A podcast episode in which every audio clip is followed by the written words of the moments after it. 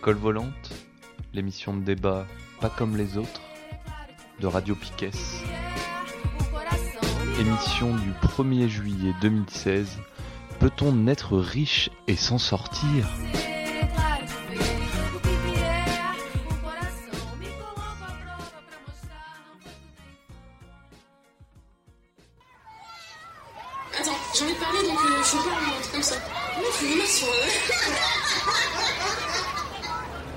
On en a très gros. C'est peut-être euh, très rapide.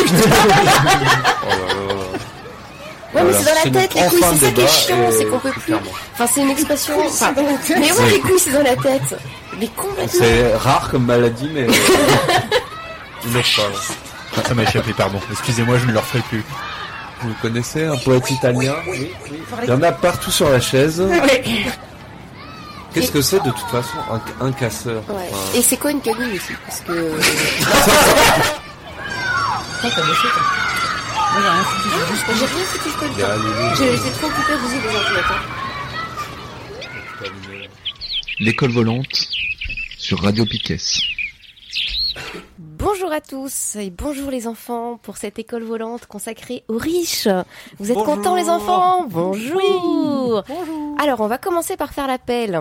Alors aujourd'hui nous avons une toute jeune élève qui arrive à peine du CP. bonjour élève Rachel. Bonjour. Alors est-ce que les autres élèves sont présents? Élève Dubois Présent Élève Stéphanie Présente. Je suis très contente que ce soit une remplaçante. Je sais, on dit ça souvent. Bah, Élève Isabelle Présente. Alors, pour cette nouvelle classe de l'école volante, nous allons nous transformer en entomologiste. Pierre, si tu ne veux pas finir au fond de la classe, tu écoutes. D'accord, d'accord, madame. Qu'est-ce Bien. que c'est? Qu'est-ce que c'est un entomologiste? Euh, Tu googlais ton ami Nous allons étudier une espèce d'insecte un peu particulier. Alors, vous venez avec moi, vous embarquez vos loupes et vos aspirateurs à insectes. Nous voilà comme dans le film Microcosmos. Nous allons nous pencher vers le petit monde des grands bourgeois. Allons chercher d'abord un lieu propice à notre collecte. Alors j'ai demandé à Isabelle, notre, notre invitée euh, de tout à l'heure, où est-ce qu'on pouvait trouver des grands bourgeois parmi nous. Elle m'a conseillé d'aller à Plouescat, il y a un casino. Alors je, je- j'y suis allée et je dois vous dire que ça ne marche pas du tout.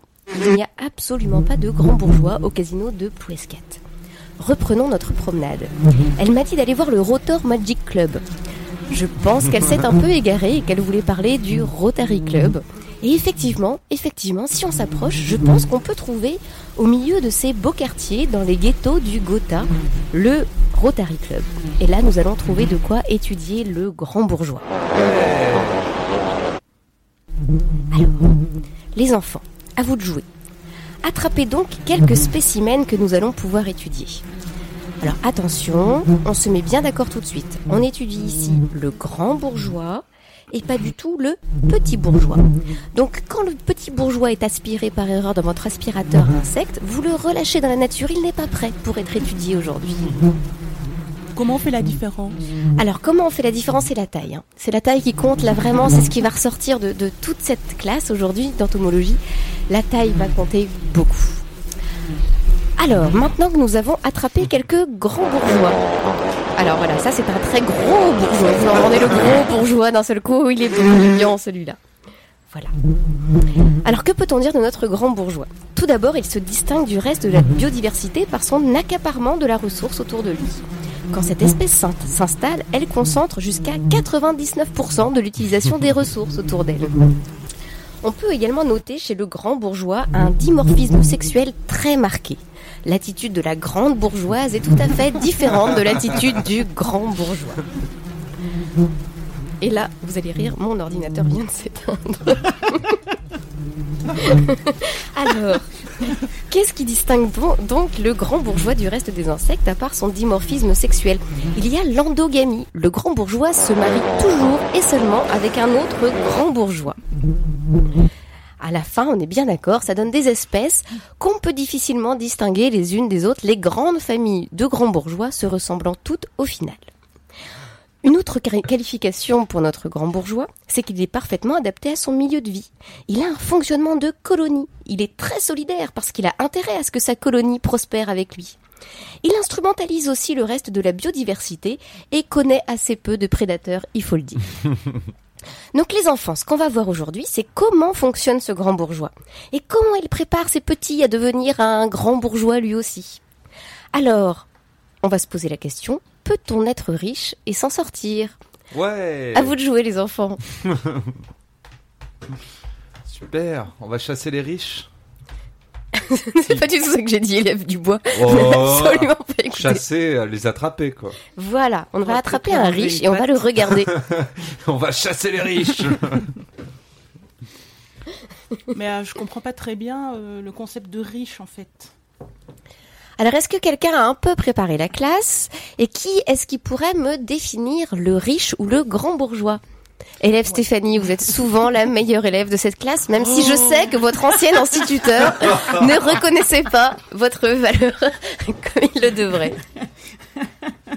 J'ai, J'ai euh, l'impression que je peux plus causer là. Ça m'ennuie. ça, tu vas être mal.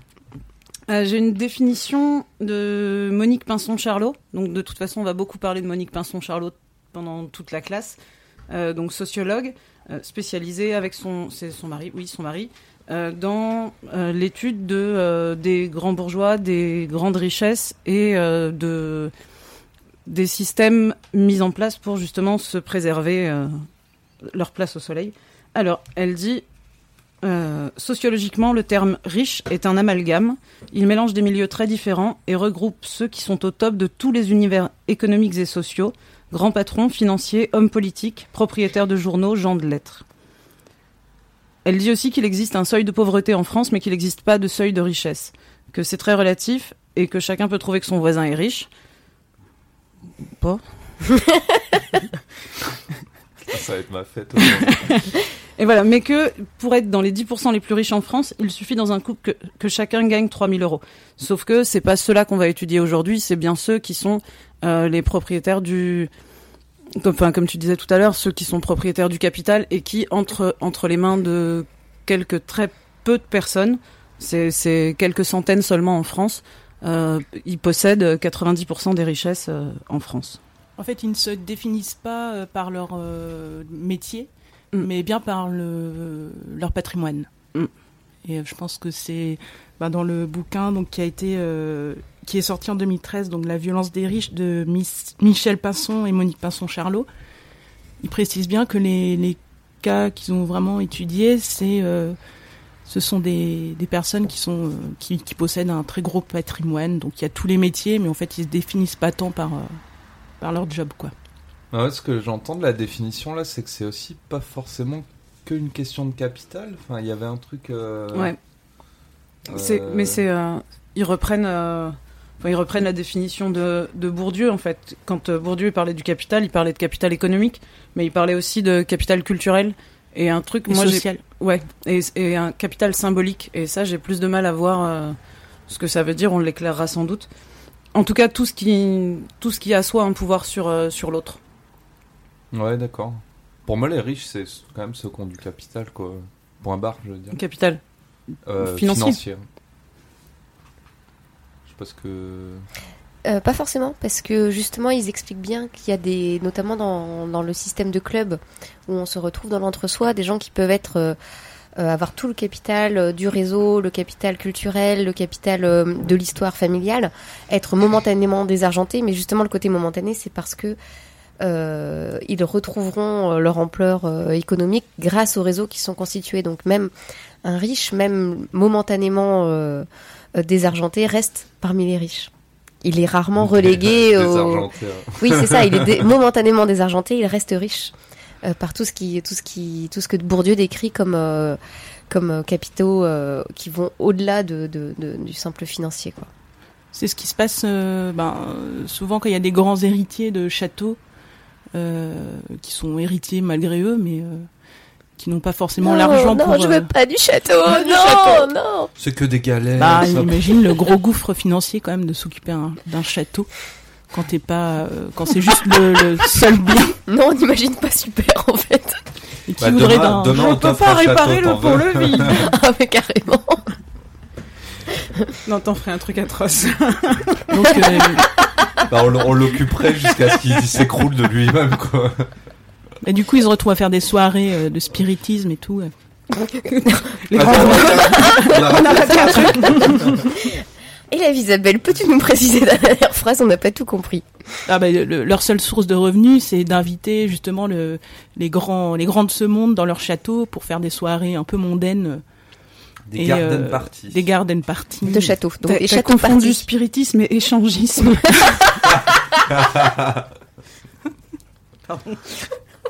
Mais c'est dégueulasse. Mais c'est complètement Oh dégueulasse. Enfin, De ça se fait pas ça avec avec les mondains. c'est vraiment dégueulasse. Façon, comme ils couchent tous Bah, la les, même maman. on, les, on les observe dans le voilà, on les observe à la loupe, quoi, Mm. comme, on, comme on disait. Alors une petite question, une fois qu'on a attrapé notre grand bourgeois, est-ce qu'il peut voler Est-ce qu'il peut voler par la fenêtre Est-ce qu'il ou c'est à double sens, euh, C'était à double sens. Madame, Madame C'était à double sens, élève du bois. Il est Mm. futé. Non, pas, pas vraiment, non. Alors, est-ce que les élèves qui ont préparé la classe, donc euh, bien sûr les deux filles, quoi, comme d'habitude, est-ce que vous avez préparé peut-être euh, pour certaines un peu de son ou un peu ou des lectures de textes qui pourraient nous faire avancer dans notre connaissance de cet insecte un peu étrange et qu'on connaît assez peu nous autour de nous? Oui, moi j'ai préparé un peu de son, mais je ne suis pas branchée. Bah, Mais- T'es pas in, quoi. je suis pas in. Est-ce que tu veux que je te prête mon, mon, mon Jacques? Euh, oui, oui, oui. Moi, je Euh, peux meubler pendant que vous branchez le C'est sur, Ouais, la, on va c'est sur faire la ça. définition, parce que la définition, je la trouve super intéressante ouais, pour le début. euh, Et toi, tu as travaillé quoi, élève du bois, sur la définition? Moi, je comme je vous dis, moi, je, pour, pour moi, un riche, c'est quelqu'un qui a des sous. Ça nous fait avancer. tout, hein. Hein J'y crois pas trop à tout le reste euh, euh, so- social, enfin, tu vois, milieu social qui te permet de rebondir et tout. Quand t'as plus de sous, t'as plus de sous. Ah bah Ah, si, là, Évidemment, t'as des moyens, t'as des leviers pour en récupérer, mais euh, quand t'en as pas, t'en as pas. Je veux Ouais. dire, si t'en as pas et que tu meurs, par exemple, bah tes enfants, ils auront. Enfin, si t'en as pas que tu meurs, t'es surtout mort. Donc, vrai. Non, mais en héritage, tes enfants auront pas grand chose, donc euh, c'est un des trucs assez définissant quand même des Oui. riches, c'est qu'ils se le passent de génération en génération. Pas seulement, c'est pour ça qu'il y a toute cette histoire de capital culturel autour, parce que euh, typiquement, un riche, il va euh, prévoir son potentiel, euh, on va dire, sa, dégringolade financière. Il va, et les enfants sont souvent quand même amenés à, à plutôt se marier les uns avec les autres, donc il y a toujours un soutien familial autour. Ce sont des familles qui sont unies non seulement par le capital, mais aussi beaucoup par les relations familiales. Ah, il y a élève Stéphanie qui a un mot à C'est dire. euh, c'est dans le ghetto. Pardon, les ghettos du Gotha, donc c'est toujours les, mêmes bouquins, c'est horrible. toujours, ouais, ouais, bah ouais. c'est toujours les mêmes auteurs. Et du coup, euh, il, il, il parle euh, de ce que tu dis. euh, donc la grande bourgeoisie, parce qu'elle est organisée en réseaux qui eux-mêmes se structurent en réseaux de réseaux, met en contact réel et potentiel l'ensemble des individus qui appartiennent objectivement à la classe. Celle-ci n'est donc pas seulement le produit d'une conceptualisation qui définit le groupe des agents sociaux occupant la même place dans l'espace social, mais aussi une interrelation latente ou active entre tous les membres de la classe, toujours à même de faire appel les uns aux autres, toujours à même de répondre aux appels des uns et des autres. Aujourd'hui, la grande bourgeoisie est la réalisation la plus achevée de la notion de classe sociale. C'est ce que, c'est ce que Julie disait en fait. C'est euh, c'est co- c'est contemporain comme texte euh, Ouais, quand il dit euh, aujourd'hui ou elles les- disent. les ghettos du Gotha. Attention. 2007. Et leurs études, après, sur la violence des riches dont on parlait tout à l'heure, c'est plus récent, ça doit être 2013. Ouais, mais, Merci, euh, élève Stéphanie. Vous avez tous déjà vu euh, des riches qui avaient plus de sous. Alors, qui, Ils déjà, ont pas l'air au top quand même. on n'a pas vu souvent des riches, déjà. Bon, J'en ai vu quelques-uns quand même. Ouais. On est en train d'essayer de gérer le, le son. Petit problème technique, le jack marche pas, il y a un faux contact avec les ordis. On a un ingénieur du son, en fait, aujourd'hui. Merde. Donc, euh, l'élève, l'élève Rachel cumule sa place de, euh, d'élève et d'ingénieur du son. Et par contre, c'est le matos qui, qui défaille, en fait. Mais non, mais c'est pas les ordi. Ah, vous avez l'habitude, hein, pour ceux qui nous écoutent depuis le début. C'est. Enfin, c'est quand même nouveau que ce soit le matos qui défaille. hein, parce que- possible. Oh non. Oh nul. ça, ça fonctionne pas. Non, non, mais le jack faux si on avait été riche, on aurait eu du, du putain de matos. Voilà, déjà on les riches, on aurait demandé à quelqu'un de faire ça. Voilà. Voilà. On lui aurait gueulé dessus si ça marchait pas. Mais tout à fait. Mais non, parce qu'on est vachement bien élevé et qu'on n'aurait pas gueulé. Et Et, en que notre violence, elle se serait exercée autrement. 17 Oh, il y a du. Il y a du bon sens. les aristocrates par euh, ce qu'on appelait des riches et on jette l'opprobre sur les riches. Ah, On va pas y arriver. non, on va pas y arriver. non On va pas y arriver. Le jack ne marche pas, il marche que sur l'iPad? En fait, on a un jack qui est hyper privateur. Il marche que sur les iPads. Il ne marche que sur les iPads, voilà. filer un autre, on va voir si ça fonctionne peut-être. On a déjà essayé avec tous les jacks. Alors, du coup, on- était sur cette définition un peu du riche. Et euh, Lisa, le, le temps peut-être qu'on arrive à faire passer ton extrait, est-ce que tu peux nous dire euh, ce que tu, ce qu'il était euh, censé nous apporter dans la discussion? Euh, oui, moi par, euh, enfin, quand quand on a commencé à réfléchir sur euh, ce thème-là, euh, je me suis gratté la tête. Je me suis dit mais où on peut trouver Et tu m'as euh, envoyé à Plouescat. Ouais, j'ai pensé à Pouescat, au casino. Je me suis dit, bah non, en fait, c'est que les ploucs qui vont au casino. Euh, et après, je me, je me suis, euh, je me suis, j'ai réfléchi encore. Je me suis dit, bah tiens, mais le Rotary Club, il y en a un à Brest. Mais il y a sûrement d'autres endroits où on peut trouver euh, des gens riches et, et nés riches. Mais euh, moi, il y avait que le Rotary Club qui me venait à la tête. Donc j'ai cherché euh, sur internet des informations sur le Rotary Club parce que pour moi c'est une euh, une organisation qui est, qui est hyper opaque. Et euh, effectivement, sur leur site, c'est très, ça reste très très opaque. Donc, Ouais. euh, c'est, euh, ils parlent de district. euh, bon, il y a quelques vidéos, euh, mais on ne sait pas trop comment y adhérer. Euh, on se doute bien, de toute façon, c'est euh, c'est implicite, mais on se doute bien qu'il faut qu'il faut être fortuné. Et euh, Pélicano Non, pardon. Qu'il faut avoir de la thune et euh, et des comptes et un gros réseau social Je vous l'avais dit, hein, la taille va compter énormément. et voilà et bon finalement j'ai trouvé quand même une émission de Daniel Mermet donc de 2013 qui a fait bah, justement, même trois émissions sur le Rotary Club euh, à Bordeaux. Et euh, en fait euh, ce que j'ai relevé c'était que les ces gens-là donc qui avaient qui allaient au Rotary Club parce que le but le but du Rotary Club c'est d'organiser des actions caritatives donc de réfléchir entre personnes de bonne société, on va dire, euh, euh, et de trouver des, des, des actions pertinentes. Euh, ils, ils, se, ils- enfin, ils sont très axés aussi sur les études, donc ils vont aider des étudiants à, à concrétiser des projets humanitaires. Ouais, pour, pour, pour, comment dire pour faire croire à tout le monde que voilà la méritocratie que on tout le monde peut s'en sortir en travaillant bien à l'école C'est ça. monde, voilà. Et en fait, c'est... voilà. Sauf qu'il n'y a pas que le travail à l'école. Et moi, ce qui m'a, la première phrase qui m'a interpellée, c'était donc un, le président du Rotary Club, euh, je ne sais plus de quel district de Bordeaux, qui, euh, donc, qui disait que, bah, forcément, euh, oui, lui, euh, il organise des, des actions caritatives. Lui, effectivement, il a de l'argent, il a toujours, il n'a jamais été dans le besoin. Mais, euh, eh ben, quelque part, euh, il faut des riches, en fait, pour aider les pauvres. bah oui Donc ils essaient de, de comment de justifier leur action et de justifier le fait qu'ils restent entre eux justement en- dans ce même réseau social pour euh, être plus efficaces, en gros, pour aider les plus pauvres. sur, Voilà. sur lequel le dos desquels ils ont, ils ont fait leur Leur thune. leur thune Mais ça, bon, ils le disent pas. mais est-ce qu'ils en sont conscients de ça? Je sais pas hein. Je crois pas. c'est difficile pourtant de de- d'y croire euh, que c'est qu'ils sont de bonne foi pas conscients de ça quoi enfin Ça, c'est une bonne question. Je... J'ai du mal à y croire, quoi. Je vois bien ça aussi. hein. Moi, j'avais été au Lions Club à Toulouse, Waouh. sans faire exprès. Ah ouais. Non, mais c'est c'est Ah vrai. ouais.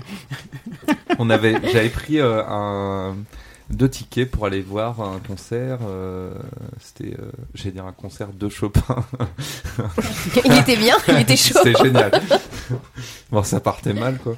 Euh, un chopinisme, comment dire, un concert on dit pas un Un- concert de Chopin, un, un, Un récital. un récital de Chopin, de Chopin?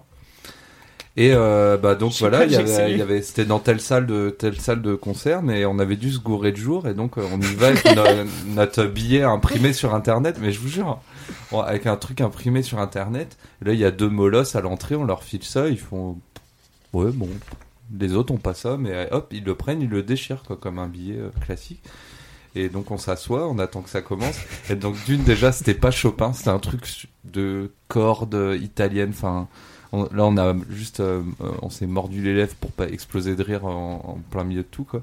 Et c'était le Lions Club, quoi. C'était une soirée de collecte, euh, de fonds, etc. Avec voilà beaucoup d'autocongratulations euh, entre, entre eux quoi. Et pourquoi je racontais ça au départ? Ouais, c'était beaucoup de. Le but c'est de faire une quête et que tout le monde en ressorte avec euh, la conscience un petit peu plus légère quoi. Voilà. Et avec une médaille aussi. Donc tu as la médaille, euh, la fameuse roue là qu'on voit euh, parfois euh, euh, euh, dans les villes, euh, enfin sur les panneaux des villes là, apparemment, Ouais, ouais. pour dire qu'il y a un, Il y a un Rotary Club. Rotary Club dans la ville. Et, euh, et donc quand tu as atteint un certain niveau de mérite, tu gagnes cette médaille et là c'est c'est la consécration de ta Ah vie ouais. quoi. C'est. Mais. Tu, tu sais comment on gagne cette médaille ou? Bah faut faut faire des actions caritatives. Ouais, d'accord. Et puis du coup, quand t'es membre du Ah, Rotary Club, t'as une, euh, une offre de réduction au Hilton Paris. C'est tout à fait sérieux. Je suis sur le site internet du Rotary Club, rotary.org, et ils proposent tout un ensemble de réductions pour leurs membres. Et ils ont même des réductions sur eBay, et ça, je trouve que franchement, ils viennent bouffer Ah, eBay, nos propres classe. réductions. C'est vraiment dégueulasse. Après, c'est fou que, enfin, ce que tu disais, que tu crois pas que qu'ils en aient conscience. Alors, la devise du Rotary Club, peut-être peut-être qu'ils en ont conscience, parce que leur devise, c'est quand même qui sert le plus, profite le plus. Ouais, ils en ont conscience, ouais. Bon, profite euh, au niveau, euh, je sais pas, humanité, peut-être. euh, Ouais, ouais, bah oui, oui. euh, En fait, c'est c'est, euh, aller chercher l'indulgence. Et euh, dans, dans les extraits que j'avais relevés, euh, donc le, le président euh, euh, qui, qui était chargé de collecte de denrées pour les, pour les pauvres, on va dire, euh, disait Pour les bien... nécessiteux. pour, pour les nécessiteux, je sais pas, disait bien que euh, euh, ben, quand ils faisaient ça, ils étaient contents parce que les gens, enfin, approuvaient leur, leur action, donc, euh, enfin, les pauvres qui auraient euh, plus des raisons de leur en vouloir parce qu'ils ont de la, trop de la thune et qu'ils ont fait la thune sur le- leur dos. Donc là, c'est euh, quelque part chercher l'indulgence des, des, des pauvres, quoi. Enfin, de, de ces gens. Alors que d'habitude, euh, les pauvres, ils sont comme Hollande. Et là, je vais vous faire écouter un extrait quand même assez savoureux. Ouais, je l'avais mis celui-là. oui. Alors, attention, ça, ça pique un peu. Mince, ça marche pas. Ah merde, shit. Il va y avoir plein de problèmes techniques ce soir. On est bien. mets-le, mets-le. Hop, on recommence. Ça marche plus. On a tout cassé. Enfin, tu as tout cassé. C'est pas- T'as rebranché, Julie? Oui. Mais non, c'est parce que. Alors, c'était une citation. Ah, d'accord. Attends, C'est parce que c'est celui d'Isaac qui est branché. Ah. Bah, bah oui. Vas-y, vas-y. Non, attends. Ah non, non, non, faut qu'elle me le rende. Vas-y, rebranche l'autre. On est tout à fait désolé. C'est celui-là, c'est celui-là. Donc il y a la, la citation d'Hollande et euh, je suis tombée après sur la réponse de Sarkozy qui est pas mal aussi. Dans notre pays, nous avons besoin D'accord Ça marchait. Euh, Oui, ça a marché. Ça marche plus. On n'aurait jamais dû débrancher. Tiens, tu veux pas réessayer avec l'autre? Mais, mais t'es sûr que t'envoies du son là? Non, j'en veux rien du tout là. À nous me. Si, si quelqu'un veut meubler en lisant une citation de quelque chose pendant qu'on répare ça. Ouais, pour euh, Oui, oui. Voilà. c'est Nisan, Ah ouais, voilà, Nisan. Je L'ouverture. l'ouverture de, des chiens de garde, euh, pour euh, pour euh, dire que si si ils en ont parfaitement conscience. Euh, C'est que dans notre pays, nous voilà. Non, vas-y, vas-y. J'y vais. Ouais. Donc il dit, il dit dedans, travaillant pour elle seule, exploitant pour elle seule, massacrant pour elle seule, il est nécessaire à la bourgeoisie de faire, croire qu'elle travaille, qu'elle exploite, qu'elle massacre pour le bien final de l'humanité. Elle doit faire croire qu'elle est juste, et elle-même doit le croire. Monsieur Michelin doit faire croire qu'il ne fabrique des pneus que pour donner du travail à des ouvriers qui mourraient sans lui. Ce à quoi Monique Pinson-Charlot ajoute C'est pour ça que cette classe est tout le temps mobilisée. Ces riches ont sans cesse besoin de légitimer leur fortune, l'arbitraire de leur richesse et de leur pouvoir. Ce n'est pas de tourpeau. Ils sont obligés de se construire en martyrs. Un pervers narcissique, un manipulateur, passe en permanence du statut de bourreau à celui de victime et y croit lui-même. C'est ce que fait l'oligarchie aujourd'hui. Par un renversement du discours économique, les riches seraient menacés par l'avi- l'avidité d'un peuple dont les coûts, salaires, cotisations deviennent insupportables. On stigmatise le peuple alors que les déficits de la dette, pardon, les déficits et la dette sont liés à la baisse des impôts et à l'optimisation fiscale. Ils savent, hein. Enfin, Bah oui.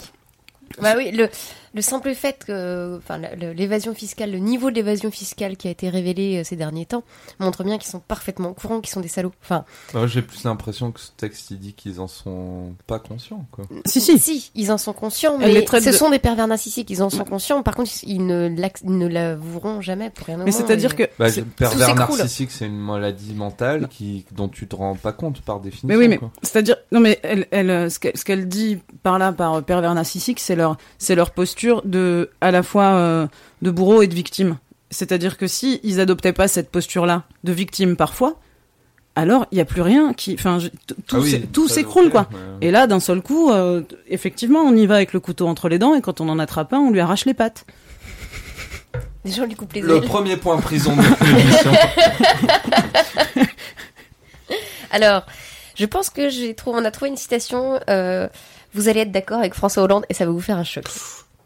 Besoin des classes moyennes, nous avons besoin Alors. de les encourager, nous avons besoin d'aider ceux qui le matin font des efforts, de ceux qui ont besoin d'aider madame- leurs enfants et qui ne peuvent pas le faire parce que ce sont ceux qui ont le plus pâti de toutes Alors. les hausses d'impôts que vous avez fait. Vous avez une vision de la France très particulière, monsieur. Oui, je n'aime pas les riches. Vous Je n'aime pas les intéressez- riches, j'en conviens. Vous vous intéressez Ah. uniquement à ceux qui sont les plus pauvres. Et je dis, Est-ce que tu peux mettre euh, la citation Sarkozy là qui est juste euh, c'est la réponse de Sarkozy en premier? Ici Ouais. Il aime pas Elle est les assez riches. drôle aussi. Il aime les actrices, non Bravo, c'était le point sexisme de Dubois. C'est pas- Qu'est-ce que ça de sexiste euh, on parle d'un mec, tu parles de sa meuf, je suis désolée. ah, on va bah, avoir droit à la... Il aime le fromage, sinon. Attends, non, non. Pas la publicité, Rachel. Tu coupes le son.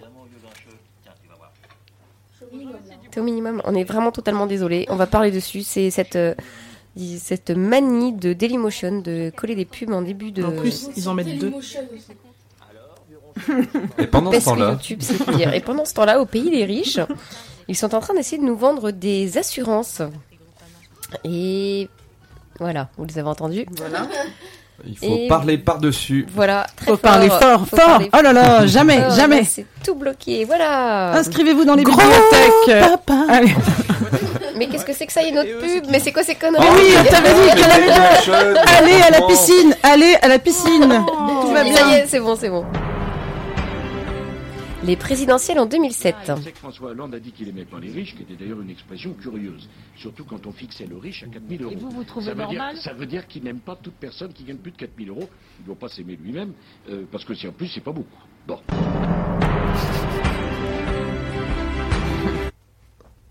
Ouais, tout ça pour ça. Tout ça pour ça, oui, merci Isa. Alors on a vu là en fait ce qui, c'est- ce qui est vraiment amusant c'est que euh, dans la réponse de Sarkozy qui était bah, que les pinsons Charlot appellent d'ailleurs le président des riches. Ouais. Bon il a eu un sacré concurrent aujourd'hui avec Hollande mais euh, il euh, détourne les propos de Hollande pour dire que euh, être riche c'est au- au-delà de 4000 euros. Ce qui effectivement du coup rend inaudible la, la, phrase j'aime pas les riches puisque c'est à dire qu'on on n'aime pas des gens qui finalement sont quoi ingénieurs, euh, professeurs des universités. Enfin, ça ne qualifie pas le niveau de revenu ne qualifie pas bien les riches. Et la réponse de Sarkozy était d'une d'une mauvaise foi euh, toute euh, fouquetienne. on n'attaque pas ses amis. Ben ouais, enfin pour moi c'est un c'est un c'est un des fondamentaux du discours politique euh, qui nous empêche de penser les riches justement, c'est qu'on parle tout le temps de revenus au lieu de parler de capital. Et voilà, si pour eux un riche c'est gagner 4000 ou 5000, ça peut être 20 000, 30 000, enfin de toute façon t'arriveras jamais à un capital. euh, Bon, si tu gagnes 10 000 par mois euh, pendant 40 ans, peut-être tu auras un petit capital à laisser à tes enfants, mais encore c'est pas Enfin, ça a rien à voir, à- ça a rien à voir avec euh, les fortunes, je veux dire, qui font le capital français, quoi. Mais sauf que c'est de Enfin, mondial. c'est de l'enfumage en fait. Enfin, c'est. Mais en fait, Ils parlent le- bien de la même chose. Il faut Et ils pas ont- parler de revenus. Le, c'est Ouais. avec les revenus qu'on a euh, moyens, euh, euh, jamais t'auras un vrai capital en fait. Ouais, mais Au mieux, t'auras une maison à laisser à tes enfants. Quoi. S4, putain super. Casino. Ouais, mais il y a un casino. Ah bah oui, je vous avais bien dit qu'il y avait des riches. euh, plus Mais non, mais ils savent bien, ils savent bien de quoi ils sont en train de parler. Les deux. Oui, mais en fait, juste- du coup, les deux parlent de la. Enfin, Oui, c'est le même juste- enfumage. Ouais, ils parlent ouais. de revenus. Quoi. Sauf que, ouais, sauf un que. riche, c'est pas quelqu'un qui gagne Sauf que 4000 les deux, sauf que les deux, finalement, euh, finalement, ils ont été, euh, ouais, effectivement, Sarkozy, le président des riches, euh, Hollande, euh, la même, quoi. C'est, il y, avait euh, un, un truc simple à faire, c'était plafonner, euh, plafonner les salaires des grands patrons. Ça avait été annoncé, je crois, dans la, enfin, c'était euh, moi président. euh, Oui. Bah voilà, enfin, ça n'a pas été fait. Ils mais ont renoncé. Même ça, je trouve que c'est une blague. C'est, je veux dire, on n'est pas sur le bon terrain là. Bon, ok, quand tu gagnes 4 millions par an, bon là, là, euh, tu vas te faire un vrai capital. Mais souvent, c'est des gens qui en ont déjà un, en fait. Ouais, mais c'est ça. mais ouais, mais oh, on est encore en train de parler de revenus et pas de capital que tu as à ta naissance presque. Quoi. Ouais, là, l'émission, c'est vrai qu'on on voulait axer sur euh, les gens qui étaient nés riches. Ouais.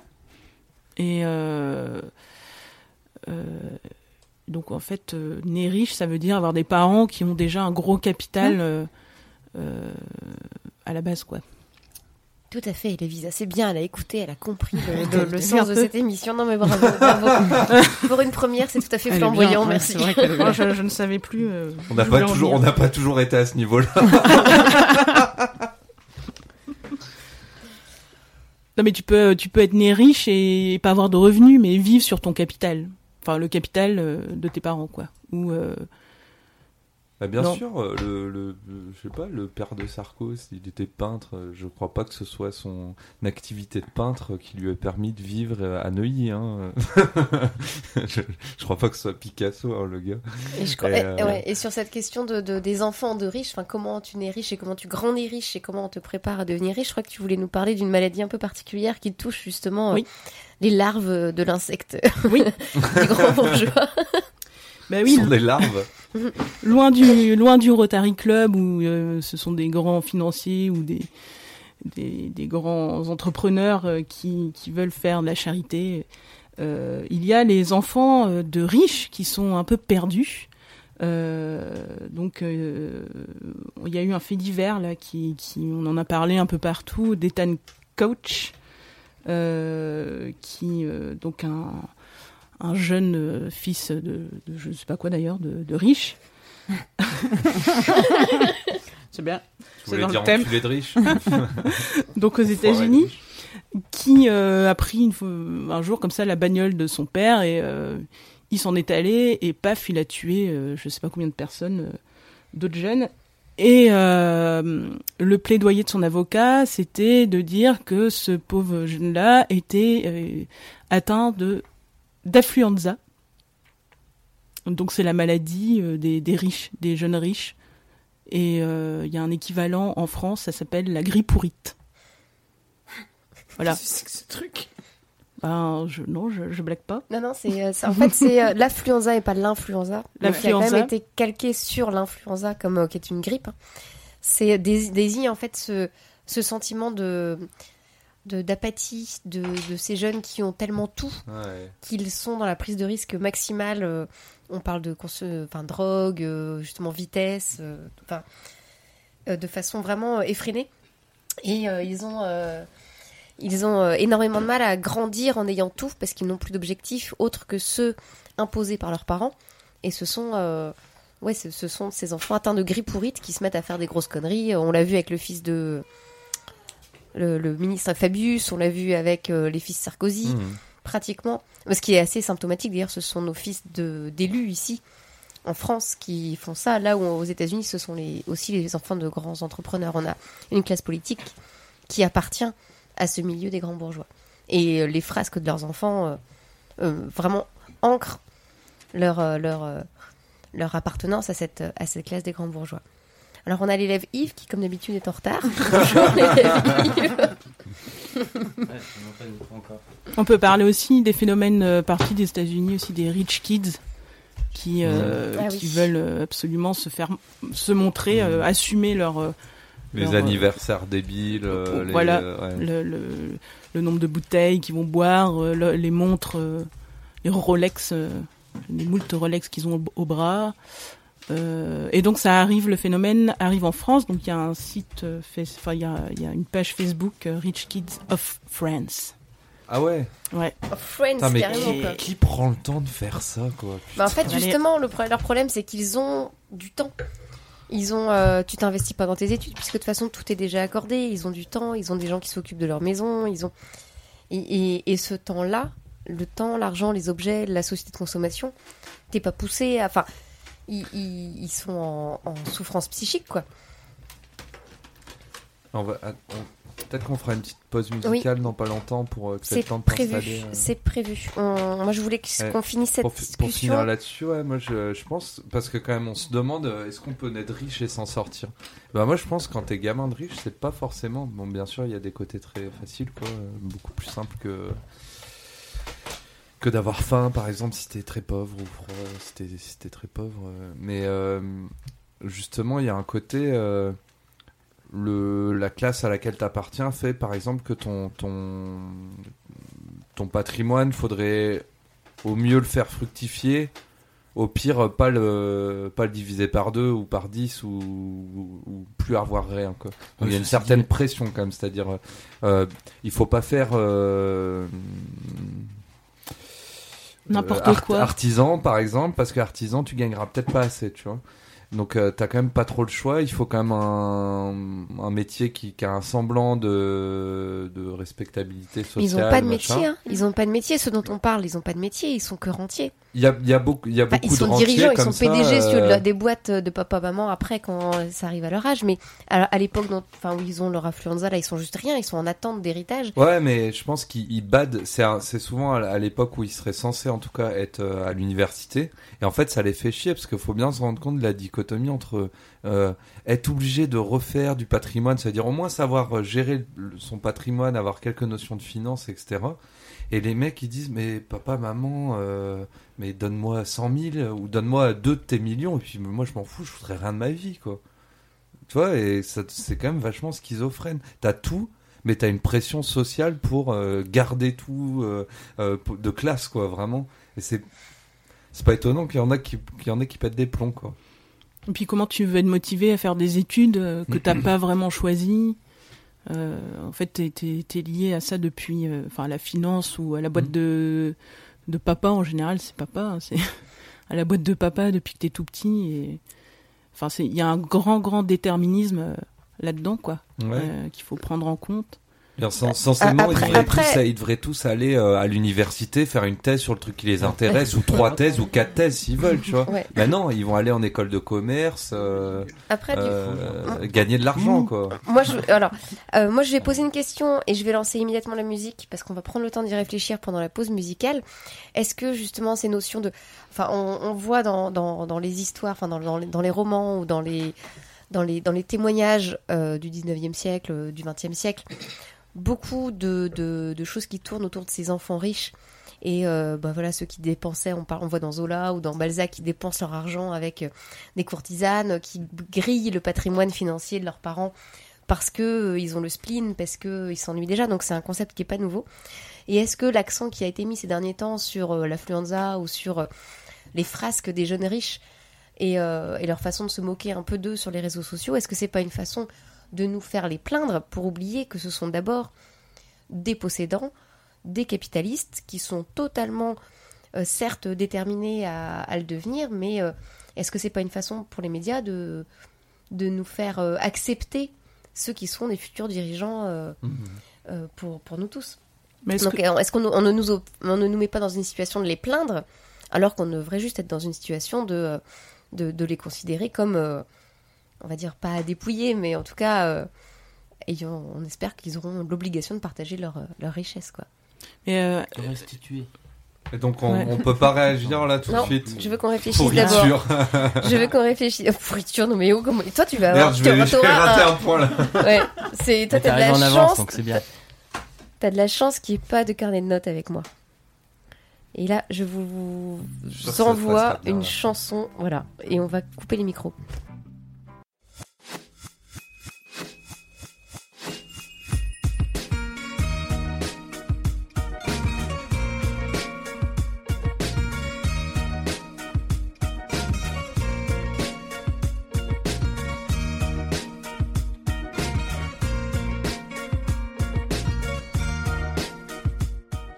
L'école volante, l'émission de débat pas comme les autres, de Radio Piquet.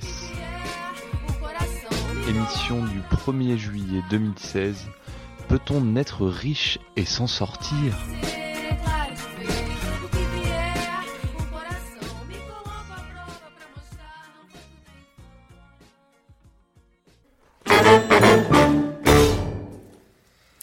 Bonjour les enfants, c'était bien la récré Ouais Eh ben, ça fait plaisir, vous êtes à fort. Non, moi je voulais faire pipi, j'ai pas eu le temps. Moi, j'ai fumé des clopes dans les toilettes. Oh. Oh non, ça c'est vraiment dégueulasse, c'est mes toilettes à moi. Merde, je vais me faire virer. Alors, est-ce que vous avez réfléchi à, à la- aux quelques phrases que, euh, que, je vous ai, euh, que je vous ai dites avant qu'on parte en récré? Est-ce que toute cette histoire autour des pauvres petits enfants riches, que vraiment ils ont du mal à grandir, ils ont du mal à être libres, et vraiment, euh, oh, c'est pas cool Est-ce que c'est pas une façon de détourner notre attention du problème principal, à savoir, il y a des riches, donc des enfants de riches, et il y a des gens qui ont du capital et d'autres qui en ont pas? Oui. Et ben moi justement j'ai une réponse tout à fait intelligente. Charline sort de ce corps. Euh, Oui, alors, pour, les, pour les auditeurs, on vous prévient tout de suite, Isabelle fait des voix. Hein, on est un peu désolé, elle ne maîtrise pas du tout, et elle non plus. Mais, Mais, moi, c'est ce Isabelle que je fait voulais. des voix. Moi, j'adore. J'adore. je valide. voilà, je sais plus maintenant. Si, t'avais une idée. Alors si, alors justement, je voulais, je me disais, euh, en réfléchissant euh, euh, à ce, ce thème-là, euh, je- j'ai tout de suite orienté la réflexion sur la victimation des riches. Euh, pourquoi? Eh bien, parce que euh, c'est dans le bouquin de, de Michel Pinson et Monique Pinson-Charlot. Je suis pas allée chercher loin. Donc euh, il y a justement une petite euh, phrase là que j'ai tirée du bouquin qui explique comment justement cette victimisation des riches est intégrée dans la représentation de la pensée des pauvres. C'est français ce que j'ai dit Oui, tout à fait. Oui. D'ailleurs, on t'écoute et personne t'a Il y a eu un interrompu. petit bug sur victimisation. Victimation, victimisation. non, non, non, non, non, non, non. Oui. Victimation, Victimisa- Ah pardon, victimisation. Victimisation, voilà, c'est ça. Euh, donc la, la, la Ah, phrase, c'est pas un nouveau mot? Mince.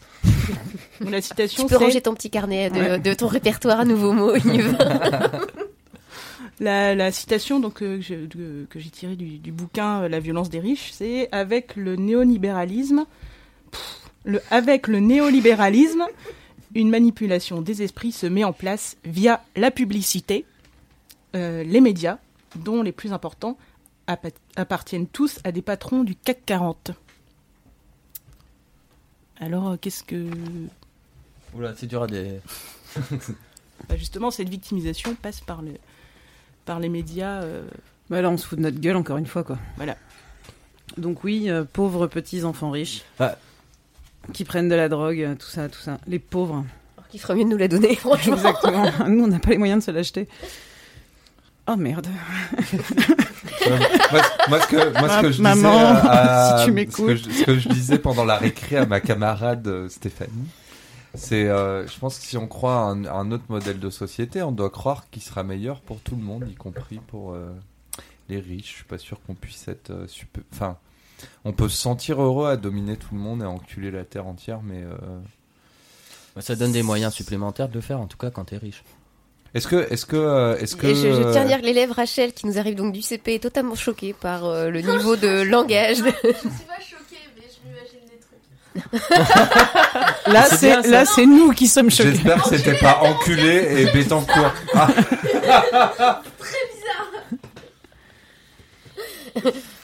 je- ça m'a un peu coupé l'herbe sous le pied. Ouais, vous pensez pas que ça, si, si on croit à un monde disons plus égalitaire, par exemple dans la répartition des richesses, c'est euh, que tout le monde serait plus content dedans? Vous, vous avez envie d'être Bah, tout le euh, monde super aurait sa riche place de et toute de- façon, de- parce de- que de- là, c'est- d'écraser tout le monde parce que vous êtes super riche? Mais, mais euh, dans la société, quand elle sera acceptée euh, justement avec une répartition des richesses euh, plus égalitaire, de toute façon, ce sera tout le monde aura une place de- de- dans cette société. Et donc il y aura pas de, il y aura pas forcément de, de personnes qui vont se sentir dépossédées ou quoi que ce soit parce qu'on leur a donné un sens, un nouveau sens finalement à leur vie. Et, euh, et le but est là en fait, c'est que tout, tout le monde y trouve sa part. Après, je suis pas certain que ce soit facile à convaincre tout le monde. D'ailleurs, le mot Euh, convaincre, euh, Oui. bref, Euh, voilà. Mais Mais euh, faudra leur prendre hein, pour arriver à ce Il y, moment-là. a- il y a des chances qu'ils soient pas super d'accord au départ. Mais l'élève ouais. Yves vient de gagner des points. ah, Ouais, les, points de l'espoir. Non, non, les, les, euh, des points de l'espoir parce qu'il a parlé de tout ça, non pas au conditionnel, mais au futur, et je trouve ça assez formidable. Merci, élève Yves. ah oui. Pour moi, c'est tellement une évidence que ça va arriver. Dans longtemps, quoi. Bah non, justement, le but des riches, c'est de reproduire euh, cette inégalité. Et euh, bah, en tout cas, a... on parlait de charité tout à l'heure euh, avec Oh, le Rotary. insupportable. Bah oui, mais écoute, c'est ça. Je- euh, la charité au Rotary Club, euh, c'est justement c'est de la charité euh, pour ne pas parler d'égalité et de et de Oh. justice, quoi. Oui, oui. Bah, pour- c'est sûr que la charité, pour moi, ça, ça, ça, hum, c'est histoire de calmer le- les, les, les cris du cœur du peuple, quoi. Bah oui, c'est ça. Et Mais, je pense que on se demandait tout à l'heure si Et potentiellement acheter des voix aussi. C'est-à-dire que quand tu, tu donnes une partie, tu, euh, alors qu'il n'y a aucune finalement euh, aucun contrôle de comment est donné cet argent de la charité, c'est le bon vouloir du prince. Et bien en fait, tu achètes aussi euh, la population. C'est-à-dire que la population, elle sait qu'elle peut avoir quelque chose, et le fait de, protester, ben, elle, prend le risque de ne plus avoir ce, ce- cette prime en fait. au, comment dire ça au bon dressage Et d'ailleurs, on remarque qu'aujourd'hui, la charité, elle s'applique non seulement à cette manne financière type Rot- Rotary Club qui peut récompenser des projets ou des gens en local, mais ça s'applique aussi aux, aux emplois. On voit le chantage à l'emploi, ils sont trop, très gentils, c'est comme ça qu'ils le présentent, les, euh, les, les, les créateurs d'emplois C'est ça, les créateurs Mm. d'emplois, les capitalistes, expliquent que, euh, bah, si, bah non, mais si on, si on nous accorde pas tout ce qu'on veut, nous, on va aller mettre nos emplois ailleurs. euh, Et et il y a, enfin, c'est ce qui, c'est ce qui est d'ailleurs rejeté aujourd'hui avec les manifestations contre la loi travail. Il y a, ça commence à se voir, ça commence à, ce chantage à la fois affectif et à l'emploi. Euh, bah ouais, là, il, a- là, il a été rendu visible ces derniers temps. Oui, avec un grand cynisme d'ailleurs de leur part. Mais euh, juste pour revenir sur la notion de riche, en fait, euh, de, et d'enfant de riche, moi c'est euh, c'est la notion de où on place la, le. Je sais pas si vous l'avez évoqué parce que je suis arrivé en retard en fait. hein. Voilà. Bravo. Euh, sur euh, la notion de richesse. Non seulement il est en retard, mais il écoute pas, tu vois, dans sa Ouais, voiture. ouais. Non, mais franchement. Ouais, mais j'étais au taf. hein. Je- oui, c'est ce que tu nous as raconté pendant la pause. Attends, le temps de venir après. Euh, Voilà. Et euh, en fait, euh, blablabla. Euh, non, c'est c'est sûr que quand euh, moi je, je pense aux réseaux sociaux, tu parlais de réseaux so- euh, sociaux tout à l'heure. Dits sociaux. Sociaux par certains. Eh bien, en fait, euh, il y, a, il y a, alors je sais plus où c'est, c'est une sorte d'Instagram pour riches où ils se postent en train de se prendre en photo devant des Ferrari, euh, de, enfin, de tous les signes ostentatoires de richesse possibles et imaginables. C'est vraiment très varié. Et, euh, et je je suis pas certain qu'il y, a sans doute une réflexion, mais en tout cas une façon de se montrer, de dire euh, ma vie a un sens parce que euh, je- j'existe à travers la richesse que mes parents ou moi j'ai accumulée. Enfin, en tout cas que je présente à mes collègues, à mon cercle d'entourage. Mais euh, mais en soi, je je suis pas certain qu'il y ait une. Enfin, je moi je dirais pas plaindre les, les, les fils des pauvres, eux des riches, pardon. Lapsus. Lapsus. Bon, t'as gagné un point lapsus. Mais ce que je voulais dire en fait, c'était que ces enfants de riches, bien sûr, il y en a une partie qui va se sentir pas du tout euh, euh, à l'aise dans son milieu parce que c'est pas culturel d'être riche, ça s'apprend. Euh, Enfin, c'est pas inné d'être riche, ça s'apprend. Et, euh, et le, le- Ah, il me perturbe là tous. Bon, vous voulez embrayer? Non, c'est l'élève du bois qui fait, qui fait l'andouille au fond de la classe. Désolé. Parce que visiblement, le mot lapsus l'amuse beaucoup. Ça m'étonne pas du tout de lui. Non, je me demandais, je Ah me oui, demandais pourquoi. Yves En combien ce de genre mots, de lapsus? Parce que c'est quoi ça? En fait, t'as une, une manne cachée, euh, t'es riche, euh, t'as baisé Bétancourt. Bah pour certains, certains pour certains, je suis riche C'est effectivement. baisé Bétancourt que j'ai hésité à Tu as dire. pris euh, le thé cause avec voisine, Bétancourt. mais- Non, non, mais c'est certain que pour une, une certaine partie de la population, je suis une personne qui est une personne bourgeoise, hein, c'est sûr et certain. Pourquoi T'as vu ses chaussures C'est tout à fait radiophonique. Voilà, voilà. Alors, élève Stéphanie, est-ce que tu veux bien, pour notre auditoire, décrire les chaussures de l'élève Yves? Elle- euh, Qu'on sache un peu mieux ce qu'est un signe extérieur de bourgeoisie pour toi. Non, en plus, celles-là, elles sont Chaussures ça. pointues. Elles sont jolies. Non, non, celles-là, elles sont classiques. Mais oui, elles sont classiques. Mais précisément, elles sont classiques. Mais comme tout ton habillement, tu t'es pas trop ostentatoire, tu veux pas qu'on te remarque. Tu fais ça. Ah, si, au contraire. Tu fais ça discrètement. Euh, Mais non, mais euh, au milieu d'une bande pouilleux, tu t'habilles bien, tu démarres. voilà. Bon, les, les pouilleux te remercient. Pouilleux t'emmerde. Euh, non, non, elles sont. non, elles les sont- Rachel, on ne fait pas des doigts d'honneur à l'élève Yves. Non, non, elles sont, elles sont de bon goût. Moi, je vois pas. C'est gentil. Euh, Il y a oui, l'élève mais on- qui tombe sous la table. Ça va devenir dégueulasse. Alors, vas-y, continue. Mais ouais, mais le résultat, je sais plus trop où on en est. Moi, Bah, c'est le principe du moi, truc. je voulais Ah ouais. toujours en revenir à. à Non, c'était oui, voilà, euh, c'était pas sur revenir. Non, non, tout à l'heure, t'as beaucoup parlé. J'ai pas réussi à en placer une, alors que j'avais plein d'idées. C'était pas arrivé.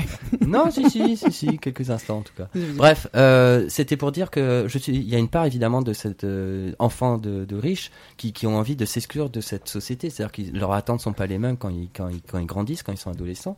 Et il y a une part de révolte en, en eux qui peut s'exprimer de diverses manières. Soit ils crament l'argent de leurs parents, soit au contraire ils se cassent ca- complètement de ce milieu-là, etc. Mais c'est vraiment, euh, on peut retrouver vraiment tout niveau de figure. Ces gens-là, moi je les plains.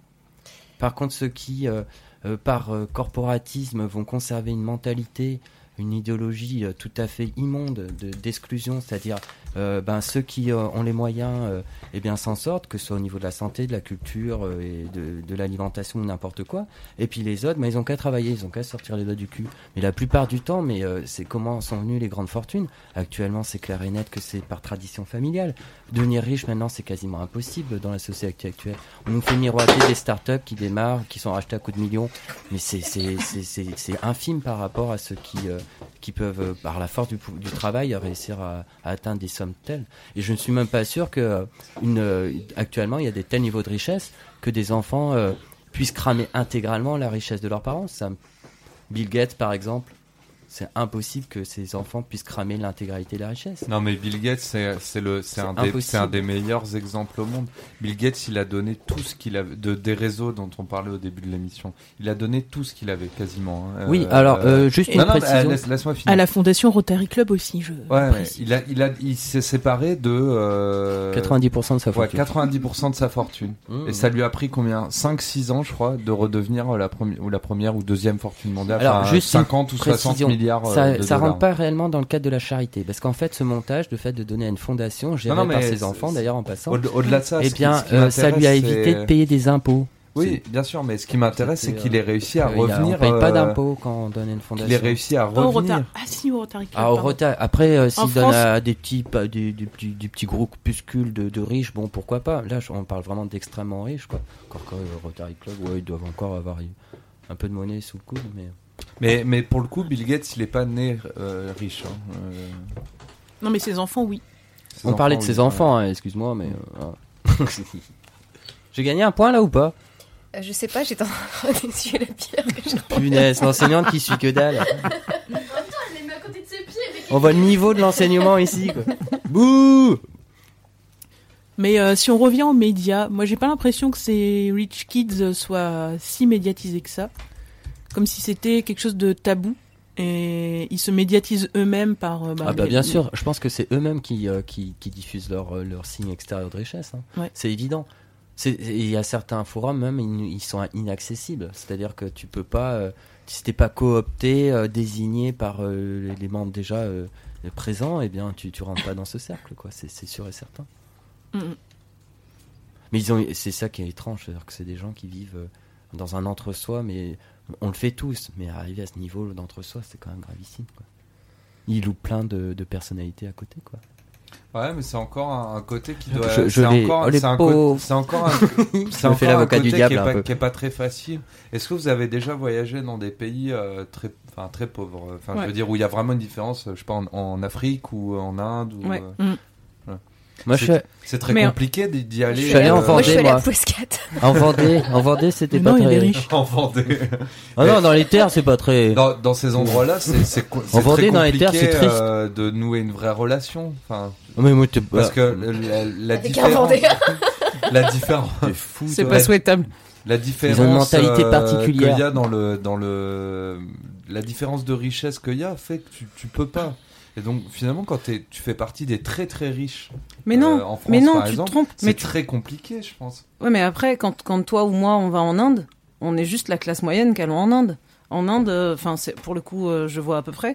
En Inde, il y, a, y a exactement poussé encore plus à l'extrême parce que la pauvreté Ça me est, semble est- évident. est tellement dégueulasse. Mais il y a un empire Les qui s'appelle. ultra riches en Inde, il y en a Mais, plein. mais, euh, l'élève Yves, on coupe pas la parole aux filles. euh, non mais oh, le empire- ça suffit. hein. Attends, euh, vous avez Mansplaining. vu l'égalité Bah, c'est vous l'avez. Ah, c'est vrai. Ah, ah oui, ah oui, oui. C'est on pas va grave. faire un point parité. Nous sommes quatre femmes pour deux garçons. Voilà, voilà. Donc, Voilà. euh, hein, Tout à l'heure. Donc bref, il y a les, des, des ultra riches en Inde, c'est ils, ils sont présents aussi. Et t'es juste une sous-merde. Enfin, quand tu y vas, t'es rien du tout. Enfin, c'est euh, ça, ça change rien si tu veux de aller aller visiter euh, l'Inde. C'est euh, c'est un petit peu comme euh, comme aller visiter euh, le 8e arrondissement à Paris. C'est pareil. Tu, tu seras de toute façon décalé quoi par rapport aux, aux- aux très très riches. Non, mais c'est pas, pas ça que je voulais dire. Si tu vas en Afrique euh, en tant qu'Européen, disons, t'as as tellement la différence d'argent, euh, de, de pouvoir d'achat, on pourrait dire, de, de- tout, même euh, vraiment là pour le coup dans le truc social, c'est-à-dire par exemple t'es un blanc donc t'es riche, enfin tu vois, tout, tout ça est euh, très euh, intériorisé. Et donc, tu, tu peux te comporter en bourgeois comme un bourgeois se comporterait ici, quoi. Et, et du coup, c'est pas, c'est pas évident de causer aux gens, d'avoir des relations normales, de- d'aller au bistrot avec les gens que tu croises dans la rue, tu vois. Hmm. Et c'est c'est pas très marrant, quoi. La façon dont tu, euh, entre guillemets, consommes la vie est pas du tout la même. Effectivement, quand ils partent en voyage, ils vont par exemple utiliser tous les, les, les éléments à, à leur disposition. C'est-à-dire, ça va de l'équitation, le jet ski pour. euh, Non, mais les avions, les avions privés, enfin, dans la Ah, médiocratie bah ça, c'est qui est posée là-bas, il y a, il y a un passage euh, où ils expliquent comment il y a une compagnie, euh, une compagnie aérienne qui ne fabrique que des avions pour les ultra riches. Voilà, c'est, enfin, 90% de, euh, de l'aviation euh, mondiale sert à 2% de la population Ouais. seulement en termes de déplacement. C'est dire en fait si c'est vraiment réservé à, à certains. C'est dire s'il est temps de les Et en prendre. passant euh, un petit coup de bec contre la CFDT, son, un de ses représentants. euh, Ça n'a rien à voir, mais ça fait toujours plaisir. euh, bah, c'est une évidence. hein, Un euh. point défouloir. Non, non, non, parce que des fois on attaque un peu les, les, les collègues camarades. Bon, euh, là, Vas-y, il- vas-y, tape sur la il faut CFDT. taper un peu sur. Oui, euh, un de leurs représentants a décidé, euh, enfin, a, a de- exigé de se faire surclasser en avion. Il est passé avec son billet à quelques milliers d'euros, à quelques dizaines de milliers d'euros le billet de son avion.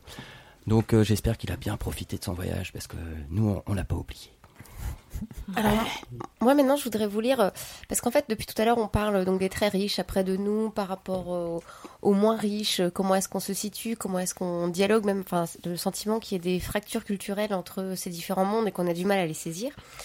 Et j'avais envie de vous lire, donc ça s'appelle Si le monde était un village de 100 personnes. Euh, un petit livre sous la direction de Et c'est Place Ikeda Guérin ça Kayoko, Douglas Lumis.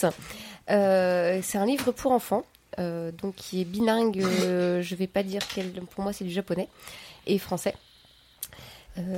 Et qui voilà qui place les choses qui nous permettent de saisir en fait les enjeux en replaçant en perspective de donc de sur 100 personnes et s'il y avait. Donc là je vous le dis. Le monde compte aujourd'hui 6 milliards 300 millions d'habitants. Mais si on réduisait le monde à un village, à quoi ressemblerait-il? Si 100 personnes vivaient dans ce village, 52 seraient des femmes, 48 seraient des hommes.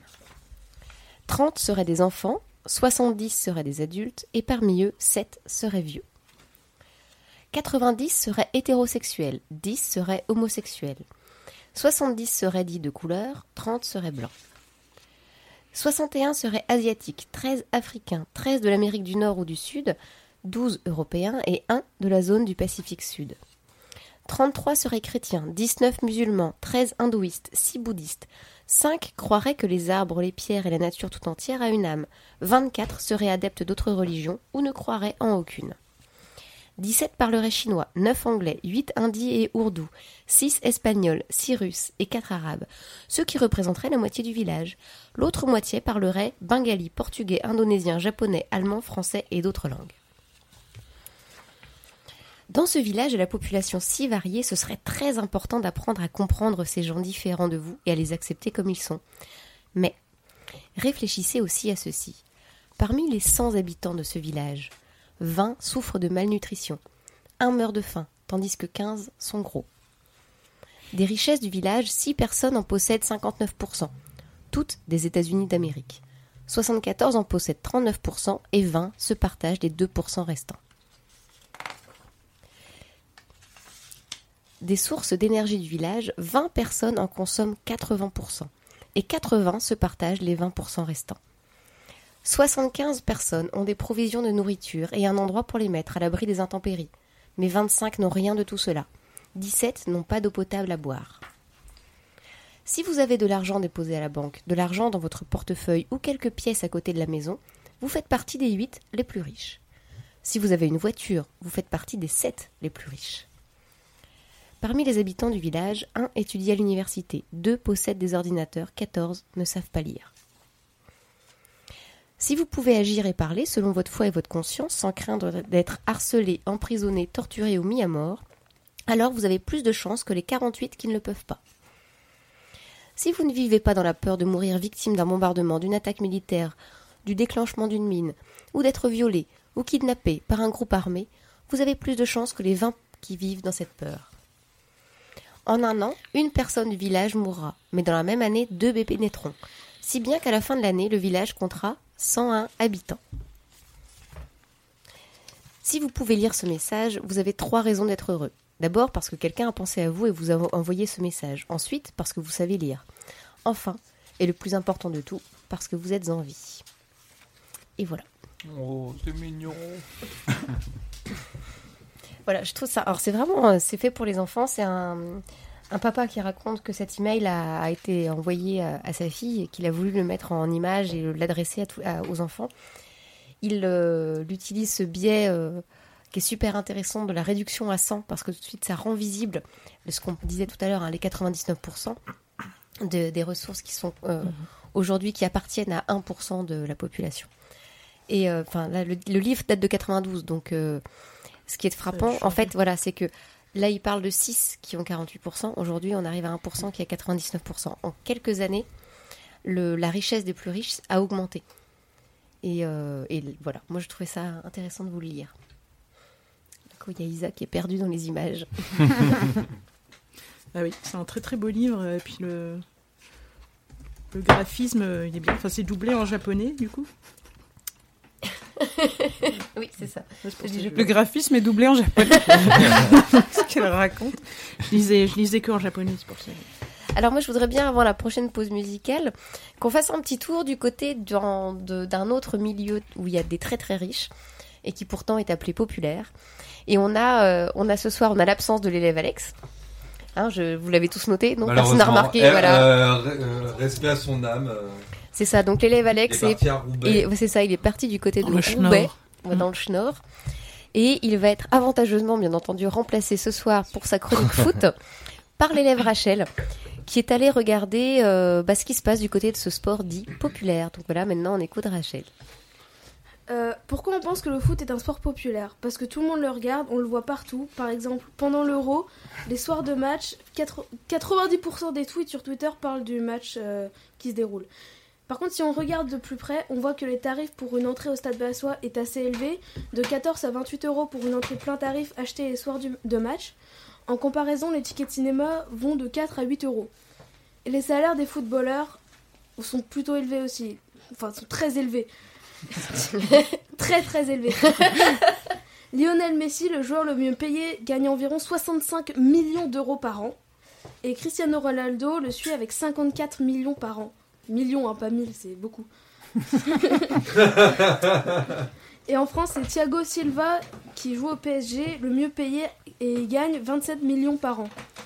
Et les présidents, sont, les présidents des clubs sont en général issus de familles riches ou de familles royales. Parfois, c'est des politiciens. Et ils sont pas toujours honnêtes. Donc de l'extérieur, Bon C'est c'est un euphémisme là ou... donc de l'extérieur, c'est peut-être populaire, mais de l'intérieur, ça l'est un peu moins. Eh ben merci Rachel. voilà. Ouais, c'est clair. Il sera dit qu'à Radio Piquet, même quand Alexandre n'est pas là, on On arrivera parle à parler quand même de foot. Alors, je retire tout à On l'heure, j'avais dit qu'on un pouvait pas euh, sortir de n'importe euh, d'une classe très basse et arriver. C'est vrai que le foot, ça, ça reste un, un des seuls Ouais. vecteurs, mais euh, c'est euh, le, le- problème, c'est qu'ils sont pas accompagnés ces jeunes. Bah, à quel prix C'est-à-dire qu'ils sont, euh, il y en a euh, 99 qui vont rentrer dans les centres de formation, il y en a 1% qui va peut-être euh, s'en sortir, même moins. Donc il y a une partie de cette jeunesse qui va être complètement sacrifiée sur l'autel du, du sport, euh, du sport business en fait. C'est- la misère vraiment. euh. C'est- et au final, quand tu les vois pas, euh, enfin, euh, arriver au sommet de leur carrière et quand ils prennent leur retraite, t'es là, oh, les pauvres, qu'est-ce qu'ils vont pouvoir faire? Ils ils ont que le foot en tête. Ouais. Et là Et le encore, sexe, pardon. Et là encore, tu vois, c'est ce qui est compliqué, c'est que un jeune qui sortirait de, mettons, une carrière de foot, mais qui aurait le bagage justement culturel, les, les réseaux, etc. Même à la retraite, il s'en sortirait. On- Ça, ça, c'est- s'en sort, ils sont, les, le- les footballeurs sont la preuve. D'ailleurs, on le voit, ceux qui réussissent après leur mise à la retraite, ils se sont constitués un réseau. Ils ont joué sur leur image, ils ont su capitaliser et créer du capital, et pas simplement de gagner beaucoup d'argent pendant beaucoup de temps. Enfin, je trouve que là, on rejoint ce que disait Dubois tout à l'heure. Le revenu ne fait pas l'appartenance à la grande bourgeoisie. Et le joueur de foot N'en fait pas partie. N'en fait pas partie, sauf ceux qui arrivent à se constituer du capital. Mmh. Et ça, c'est euh, c'est vraiment un, un exemple. Ce sont les parvenus du 21e siècle ou du 20e siècle, mais euh, vraiment, c'est c'est- c'est cette accession au capital, cette con- constitution de capital qui fait la, qui fait la différence. Et sur les, les grands écarts, comme ça, euh, les grands écarts, pardon, on a vu hier, euh, on, on discutait au conseil municipal du cas de, du Stade Brestois qui recrute des jeunes pour leur centre de formation. Et euh, quelqu'un qui travaillait à la mission locale euh, signalait qu'ils avaient reçu à plusieurs reprises des jeunes qui avaient finalement qui étaient sortis du système de centre de, for- de formation, qui arrivaient à la mission locale et qui étaient sans papier, qui étaient laissés complètement à l'abandon, euh, qui avaient aucune formation, rien du tout, et donc même pas de papier. Et on voyait bien là, enfin c'était un, cas flagrant de bah, de- de- d'un système qui crée des très riches sans leur donner le bagage culturel et qui rejette les autres et qui est vraiment euh, qui est vraiment un système super dégueulasse quoi. Ouais, puis qui profitent que à, certains qui sont déjà très riches et qui en fait utilisent juste les joueurs de foot euh, comme comme c'est des c'est des pions quoi. Ils comptent pas ces mecs-là en fait. Certes, il y en a certains qui arrivent à s'acheter euh, deux Ferrari par an après, mais c'est pas ça l'important. Et, et on s'en fout de qu'ils soient capables de gérer leur carrière ou pas gérer leur carrière. Ce qu'il y a, c'est que on veut faire. C'est pour ça que moi le foot vraiment, euh, ça me débecte quoi. On- il y, a- il y a il y a un truc qui est- on, veut- on veut faire, on fait de l'argent, on fait de l'argent, on fait du, di- du divertissement pour les gens. Du coup, c'est bien, tout le monde profite et on endort tout le monde. Et après, enfin, le foot, c'est vraiment de la merde. Il y a, il y a un truc qui m'a fait, enfin, je sais pas, auquel euh, cette chronique m'a fait penser quand même, c'est, on parlait tout à l'heure des, des salaires des dirigeants des grosses boîtes du CAC 40 qui s'envoient du 3, 4, 5 millions euh, par an, Voire bon, en. France, on doit être par là à peu près aux, aux plus grosses rémunérations.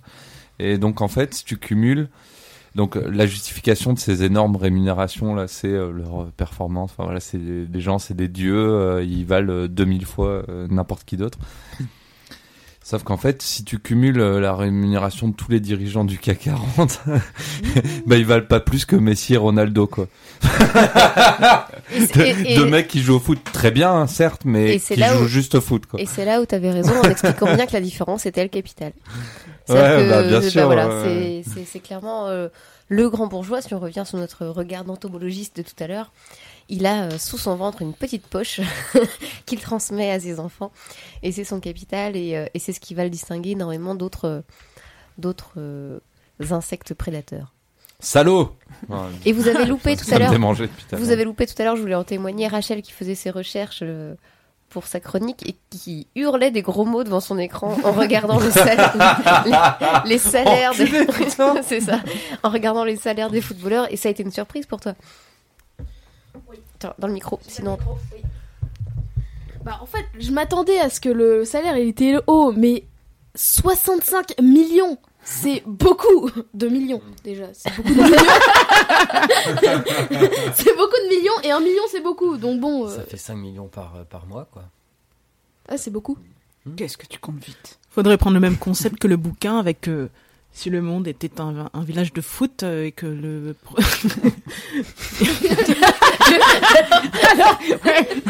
Alors, il y aurait pas mal de mecs sur la touche. et, et que le salaire du premier joueur était de 65 euros. Alors que t'as 80 personnes qui sont en train de faire Ouh, vas-y, cours Et puis t'as les autres, quoi, c'est ça, quoi. C'est ça. On a deux qui lisent un livre. Non, parce que c'est faramineux quand même les chiffres. Ouais, parce qu'ils savent lire. Hum, Ceux-là savent lire. ouais. Enfin, sur 100, du coup, il y en a déjà 22 qui jouent au foot pour faire deux c'est- un monde assez passionné quand même euh, au niveau de l'engagement. quoi.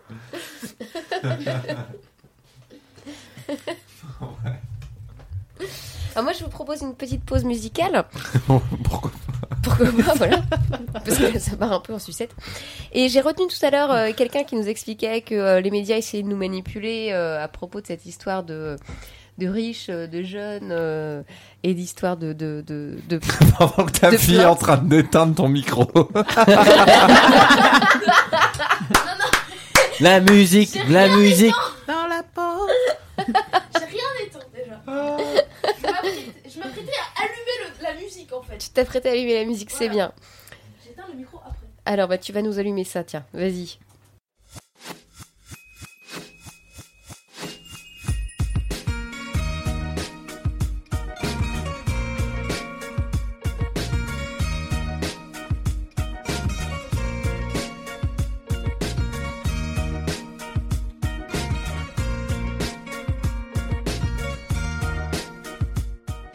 L'école volante, l'émission de débat pas comme les autres, de Radio Piquet. Émission du 1er juillet 2016. Peut-on naître riche et s'en sortir?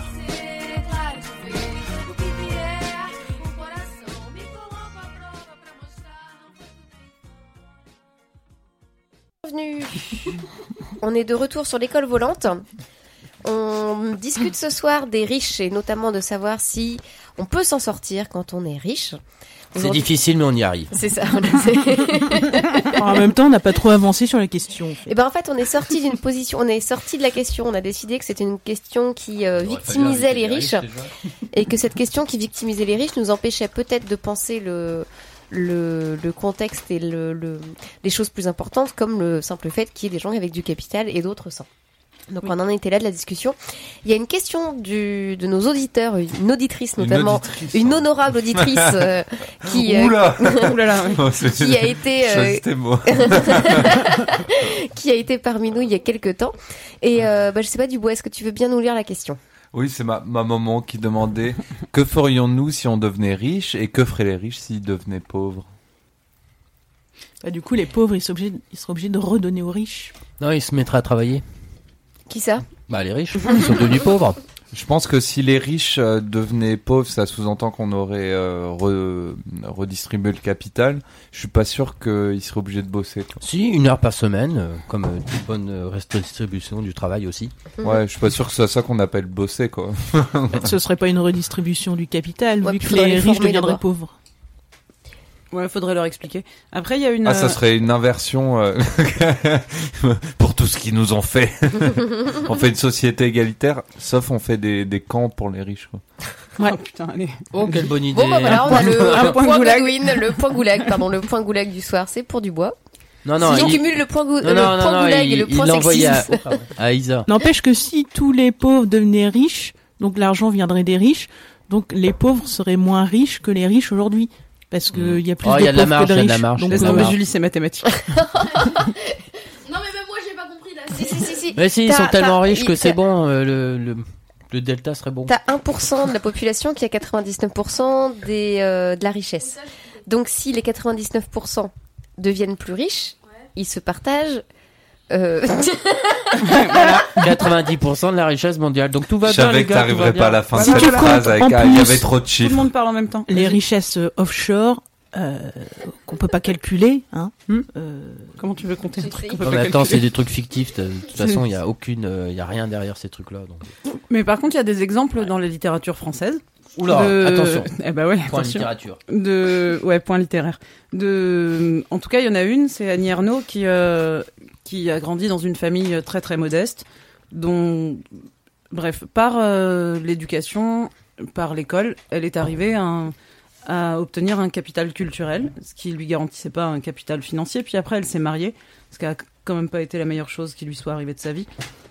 Elle Le mariage, c'est tabou. Ouais. On en viendra tous à bout. elle s'est, elle s'est mariée avec un grand bourgeois, mais vraiment un grand bourgeois. Et du coup, d'un seul coup, elle a intégré un, un milieu qui n'était pas le, qui n'était pas le sien.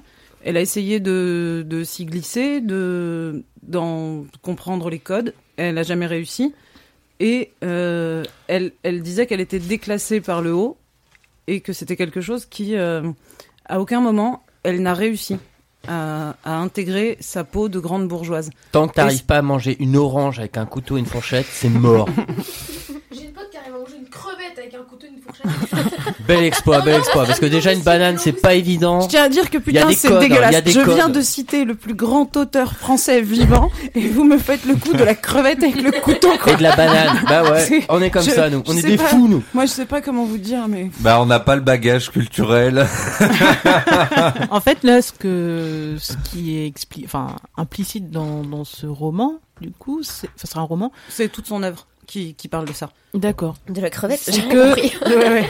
avec le capital social, on peut accéder au capital euh, Culturel. grand capital culturel et Ouais. économique, quoi. Et que l'inverse n'est pas vrai. Et l'inverse, ouais, n'est pas Et qu'en fait, c'est pas parce que c'est pas parce que d'un seul coup t'as euh, t'as les moyens de t'acheter les plus beaux habits que tu sais les habiter.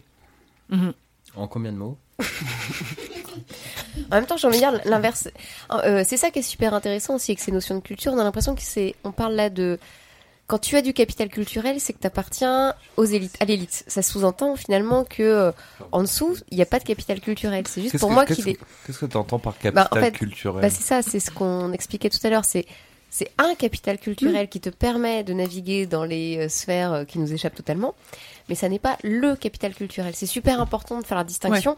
La, les, les cultures, enfin, il y a différentes cultures, certaines qui sont euh, celles des classes euh, sociales supérieures, d'autres qui sont marxiste de la vie. c'est ça. Et il y, en- il y a, en fait, chaque euh, niveau socio-culturel a son capital culturel. Donc, il faudrait euh, de, un, un riche qui serait déclassé et qui serait parmi nous n'aurait pas non plus les repères, pas non plus le capital culturel et euh, et il serait totalement exclu. Ouais, clairement. Tout à fait, il serait en souffrance, il écrirait des livres et il irait à dialogue raconter sa vie. J'ai jamais réussi à m'intégrer à l'équipe de Radio ça, c'est... Non, il faut pas exagérer non plus. Ma vie, ma vie place Guérin, cet enfer. Ces gens-là sont jugeants. Ouais. Ils comprennent pas, Je comprennent un n'étais couteau pas à à ma place. pour touiller sa vie. N'empêche que, n'empêche que c'est, enfin, c'est pas pour Annie Ernaux, c'est pas anodin parce qu'elle a, elle a construit toute son œuvre littéraire sur euh, sur cette question. Euh, le le texte qu'il a fait euh, qu'il a fait connaître au grand public, c'est un texte qui s'appelle La Place. Et celui juste après, non, le texte qu'il a fait connaître à un certain public. c'est pas Ça, c'était la ponctuation. Euh, ouais, ouais, à un certain public, ouais. Non, mais c'est bien de le préciser parce que Mm. sinon on se sent justement euh, Exclu. euh, exclu quand on fait pas partie du grand public qui la connaît. Oh, Il mais... y a rien de plus insupportable que de dire euh, Oh, mais tu connais pas hein Mais quoi, tu connais pas? Bah voilà. Moi, je la connais que parce que je suis passée à Dialogue hier par hasard et que euh, elle intervenait quoi. Donc- Moi, je connais Charlot, mais euh, pas son Charlot. Mais je connais le pinson aussi, c'est un oiseau. Moi, je connaissais les deux. Les pinsons Charlot, tu les connais? Non, les pinsons. Ça n'a plus aucun sens. Ça me fait penser à une histoire de Rosemary Léon. Oh Une, punaise, euh, encore une qu'on connaît pas. Bah non, Mais c'est pas grave, mais c'est. elle est pas connue alors qu'en fait elle a un super destin. Elle était euh, non pas Giscard d'Estaing. Oh, bien, bien, bien. Alexandre aurait été fier. Non, Ce que j'allais dire aussi. elle c'était une euh, une serveuse euh, à. Enfin elle était du relais, enfin du Douvez. Euh, Dis pas va Voilà. ou Rolex quand même. Ah si, touche. au relais. Putain, elle avait réussi, quoi. On Elle a- commence des guerres comme ça. Non, c'était une une tromblon, c'est ça, hein, comme on dit. Hein Trop bon. Ça dépend ce qu'on veut dire en fait. non, ouais. C'est, euh, c'est- Pour moi, c'est un quoi vieux ton. euh, ouais, c'est atroce. non, alors c'est pas ça. Ouais, c'était pas une bourgeoise, quoi. Une prolo. euh, Tremblant, moi, je vois Pourquoi plutôt le c'est ça côté qui m'est venu esthétique euh, Ouais, mais le truc, est une pas belle-. C'était une belle femme en plus. Non, non, non. Bah non, c'était une belle femme parce qu'en fait, Ah, elle, est, Tromblon, normalement, c'est. ouais, Enfin, pour moi, c'est une femme Pas qui. terrible, a- terrible quoi. elle est qui est pas super euh, On va appréciée. peut-être par- pas s'attarder sur cette histoire de tromblon. Faut développer le Bon, discours. une pauvre fille, enfin, euh, une ouvrière, bon, bref. Oh, mais non, Non, une bonne serveuse. Et, Mais une prolo, quoi. Ou une meuf, quoi. Voilà. Une meuf Oh, bah. On s'enfonce, là. Allons-y. et euh, elle, elle s'est retrouvée à Paris à f- à- comme serveuse. Alors, euh, je sais pas comment elle s'est retrouvée à Paris. Une Avec bécassine. le train. Et elle a été remarquée euh, par un grand prince russe qui, euh, voilà, je crois qu'elle faisait du théâtre à un moment à Paris. Et euh, Oh, bah, elle devait pas être à Tromblon, hein, dans ce cas-là. non, Bon, bref. Donc, un Je- grand je- prince J'accorde à russe. l'élève du bois le, le point du- de la personne affligée par les réactions des, les réactions des autres. Mais il suit rien, il dort. Mais laisse-la parler.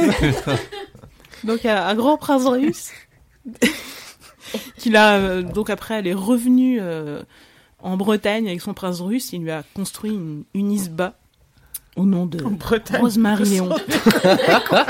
ah, c'est énorme. Non, ouais. Mais oui. bien. Et donc, donc ça me faisait penser à. Donc voilà, l'autre façon de devenir riche sans capital culturel, c'est de coucher. Voilà. ok, merci. Ah, mais c'est pas évident parce que la part de hasard Donc c'est euh. Bill Gates ou Liliane Bettencourt. hein. Choisissez selon vos préférences. Moi, mon choix est tout fait. Euh, précise. Bill Gates. Bah non, Bill Gates en plus il est maqué avec euh, Melinda Gates, donc euh, je pense qu'il faut trouver autre chose. hein. C'est que Bettencourt, hein, t'as pas le choix. Non, non. On peut pas euh, tout accepter de la société. Bête en cours. Yves, c'est le gorille de Brassens en fait. Mais je pense pas que ce soit en mariant qu'on devienne. Enfin voilà. c'est Si, ce si, que- on peut c'est devenir ce riche qu'elle racontait. Apparemment, voilà, c'est pas. C'est pas parce que tu t'es marié que t'as vécu des années dans ce milieu-là que t'en fais partie, quoi. Ouais, non. Et enfin après ce qu'elle raconte, enfin c'est ce qu'Annie Ernaux raconte, c'est non seulement elle, elle n'a jamais fait partie de ce milieu-là, mais en plus le fait de d'avoir euh, d'être allée à l'école, enfin elle euh, elle a cessé d'appartenir à son premier milieu. Donc en fait elle elle est juste euh, plus nulle part Hmm. à sa place. Et c'est pour ça qu'on parlait de culture tout à l'heure. C'est ça. On parlait de culture, c'est exactement le même phénomène que, euh, que chez les personnes qui changent de pays et, et qui doivent euh, s'intégrer, acquérir de nouvelles pratiques. Et on arrive au même déracinement. Tu perds ta culture d'origine et tu t'intègres pas à ta culture euh, d'arrivée. Mais j'aimerais bien qu'on revienne au sujet parce que ils sont pas Oh. hyper à plaindre. Bah ouais, je suis vraiment désolée, j'aime pas trop justement la victimisation de ces gens, soit parce qu'ils ont épousé des riches, soit parce qu'ils sont riches. Enfin, les pauvres, ils s'intègrent pas. C'est, c'est, j'ai du mal. J'ai du mal et Ah j'aimerais non mais bien. Annie Ernaux c'est pas ce qu'elle dit. Hein. Elle, non. elle, elle se plaint pas de, elle, sont plaint- elle se plaint pas du tout de son propre euh, statut. Enfin, à aucun moment, elle se sent même carrément plus proche de son milieu d'origine. C'est juste que euh, en ayant euh, en- ayant étudié et en ayant épousé cet homme-là qui qui en plus était un type maltraitant, dégueulasse. euh, Enfin bref, euh, elle elle a rompu avec son milieu d'origine et, et toute son œuvre, c'est juste une tentative par l'écriture qui est un moyen de dominer. euh, de dominant pardon de euh, trouver un Et donc de un- dominer. un- trouver un- un- une autre façon d'écrire pour euh, pour être au plus près et pour revenir au plus près de sa culture d'origine. Non non, elle est pas elle est, elle, elle veut pas du tout être euh, dans enfin elle est pas du tout dans la plainte, euh, c'est pas son propos. C'est très bien. Donc en fait, tu tenais un, un propos hors de propos. Non, pas du tout, c'est parce que c'était sur la question de comment comment on pourrait vivre euh, un pauvre euh, s'il devenait riche. Oui, parce qu'en fait, on n'a pas Ah, du tout oui, répondu pardon. à la question de la maman de Dubois. Euh, qu'est-ce qu'on ferait nous si on devenait riche? Euh, la Et on redevenait pauvre après.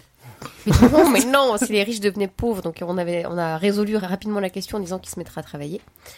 Euh, si nous on devenait riches, euh, bah moi je propose un tour de table. Alors, vas-y Dubois, qu'est-ce que tu ferais si tu devenais Ça riche veut dire quoi devenir riche C'est euh, Bah, d'un riche, coup on a, un, bourgeois, on a- on a un pactole euh, d'un coup quoi. D'un coup, t'as du capital. D'un coup, tu rentres dans cette classe. 40, ça. Non, C'est ça, d'un coup, t'es au CAC C'est 40. c'est quand même euh, tout enfin euh, un peu tout l'inverse de ce qu'on explique depuis le début de l'émission que c'est tout un système Moi, je sais que mes- euh, de mes- la mes- culture du machin. Mais euh, gagner au loto, c'est pas la même chose qu'être euh, bourgeois riche. Mais Tout à fait. D'ailleurs, les si on-. Charlot ont fait Si une on- étude sociologique sur les gens qui si on, gagnent.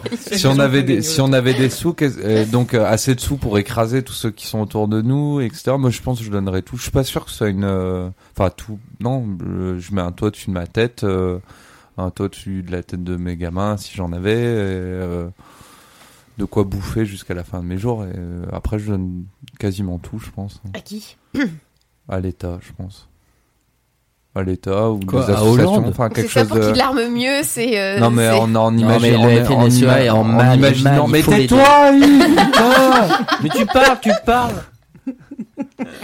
Bon, En alors les garçons, en ils sont que deux, ils sont imaginant, que deux, ils arrivent à se euh, battre. En quoi. imaginant que ce soit, euh, tu vois, que t'es une puissance publique à laquelle t'es à peu près confiance à donner ton argent, quoi. Je pense que les auditeurs peuvent remercier Rachel qui a géré le niveau sonore. à toi, Stéphanie.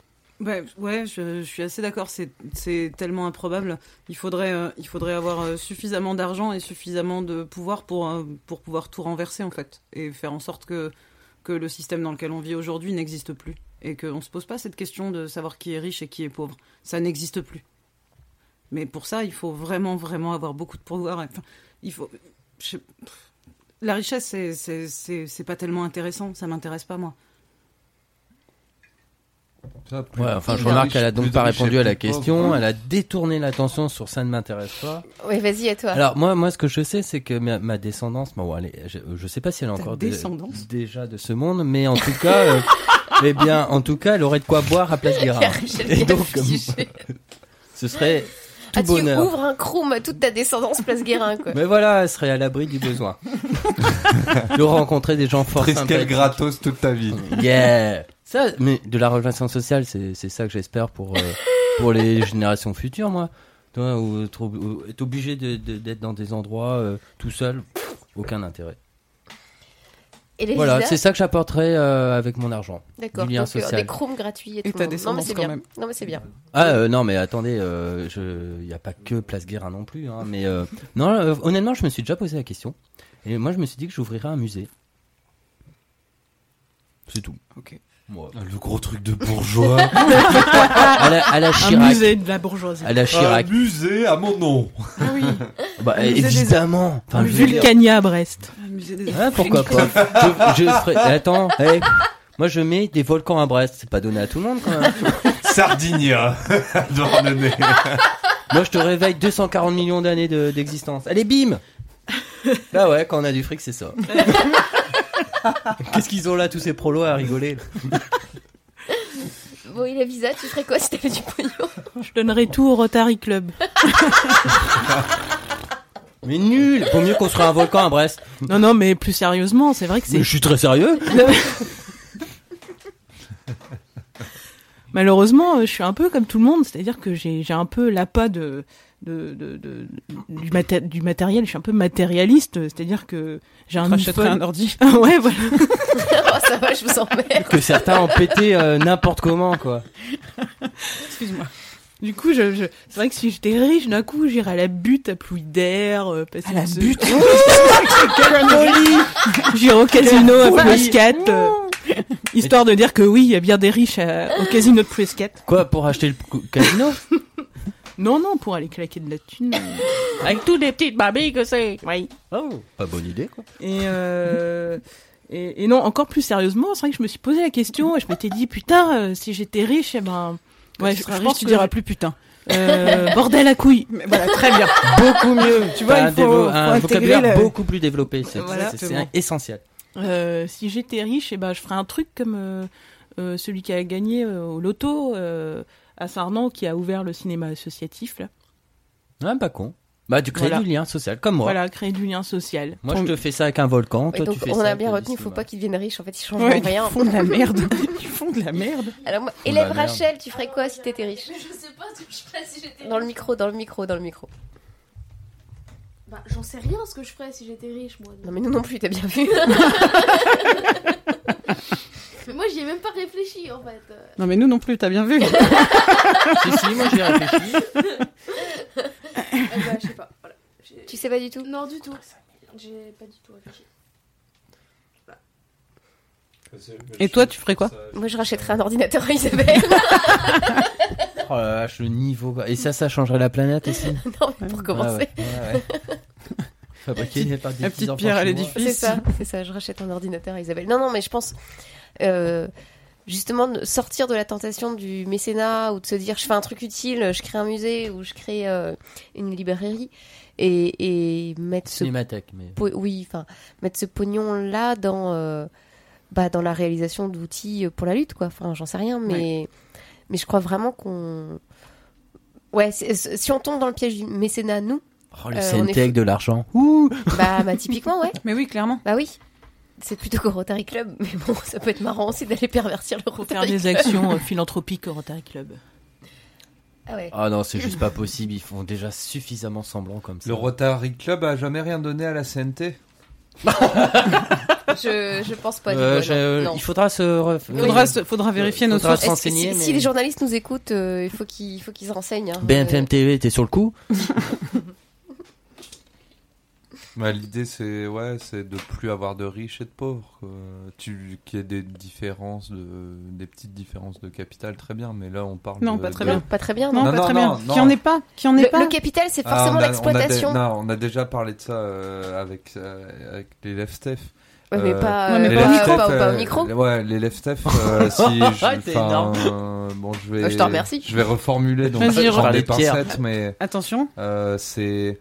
Euh, T'espères que tout le monde ait euh, en gros la même chose sur son compte en banque au centime près et gagne la même chose par mois au centime près. Enfin, je dis au centime près pour troller un peu, mais Hmm.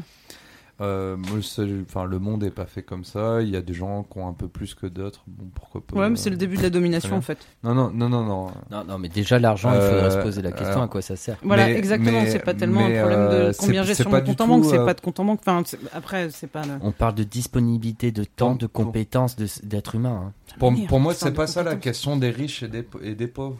La- les riches, c'est des riches qui ont assez pour euh, écraser les autres.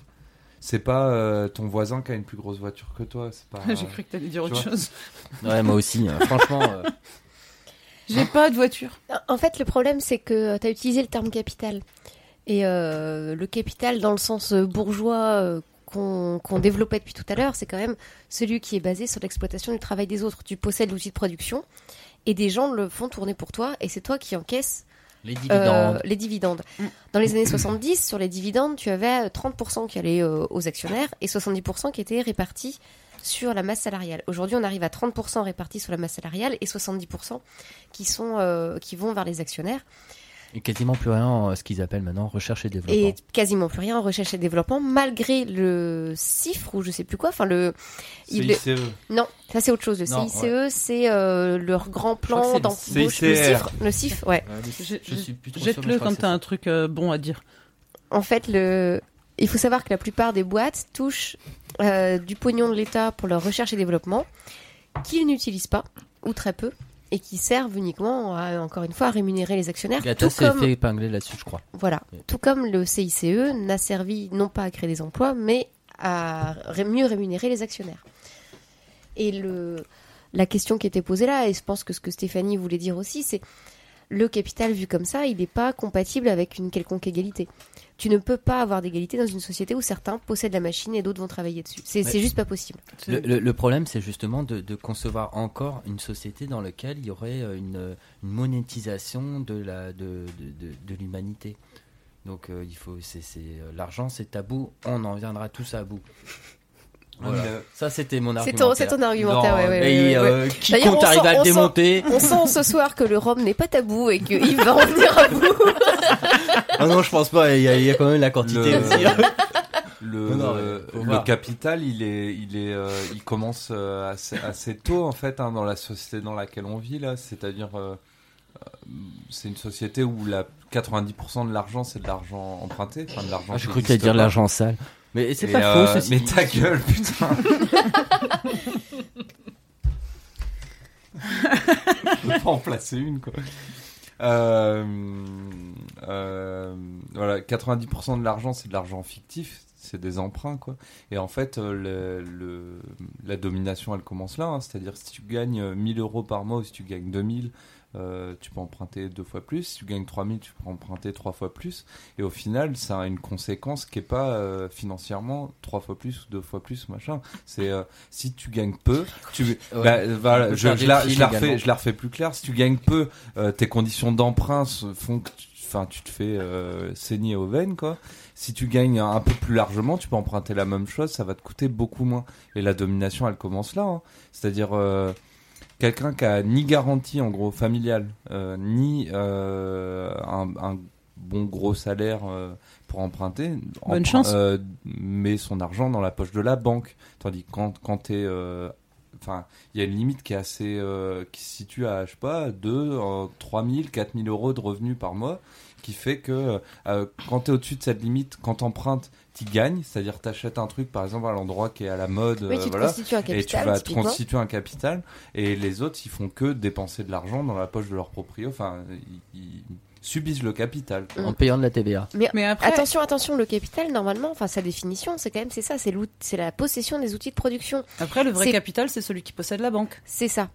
Et il faut pas, euh, il faut pas. euh, on, on disait bien tout à l'heure hein, quand je vous ai demandé euh, euh, de prendre un regard d'entomologiste et de libérer les petits patrons, les petits bourgeois, enfin Hmm. ces insectes qui correspondent pas à ceux qu'on étudie aujourd'hui. Là, ce dont on parle, ce sont bien de ces grands bourgeois qui Hmm. possèdent non pas 3-4 000 euros de plus que les autres, mais ceux qui possèdent la banque, qui possèdent aussi aujourd'hui, on le sait, Les médias. les médias, Les qui possèdent aussi les stades de foot, enfin et les euh, et les équipes de foot, comme le disait Rachel tout à l'heure, qui de plus en plus possèdent les politiques. On parlait du président des riches avec Sarkozy, que les Pinsons Charlot ont bien épinglé dans un ouvrage, et qui les mêmes Pinsons Charlot disent aujourd'hui que euh, bravo Yves. Que euh, le président Hollande est encore plus sensible Mm. au lobby des riches que ne l'était Sarkozy. Eh, J'ai une petite blague, je, je peux Je t'en prie, j'ai Voilà. pas fini ma phrase, mais putain, t'es relou. Bon, excuse-moi. non, mais vas-y, fais ta blague. Donc, euh, après le président des riches, Sarkozy, on a le serviteur des riches, Hollande. Bon, bon, bon. Ah, c'était ça la blague en plus, euh, putain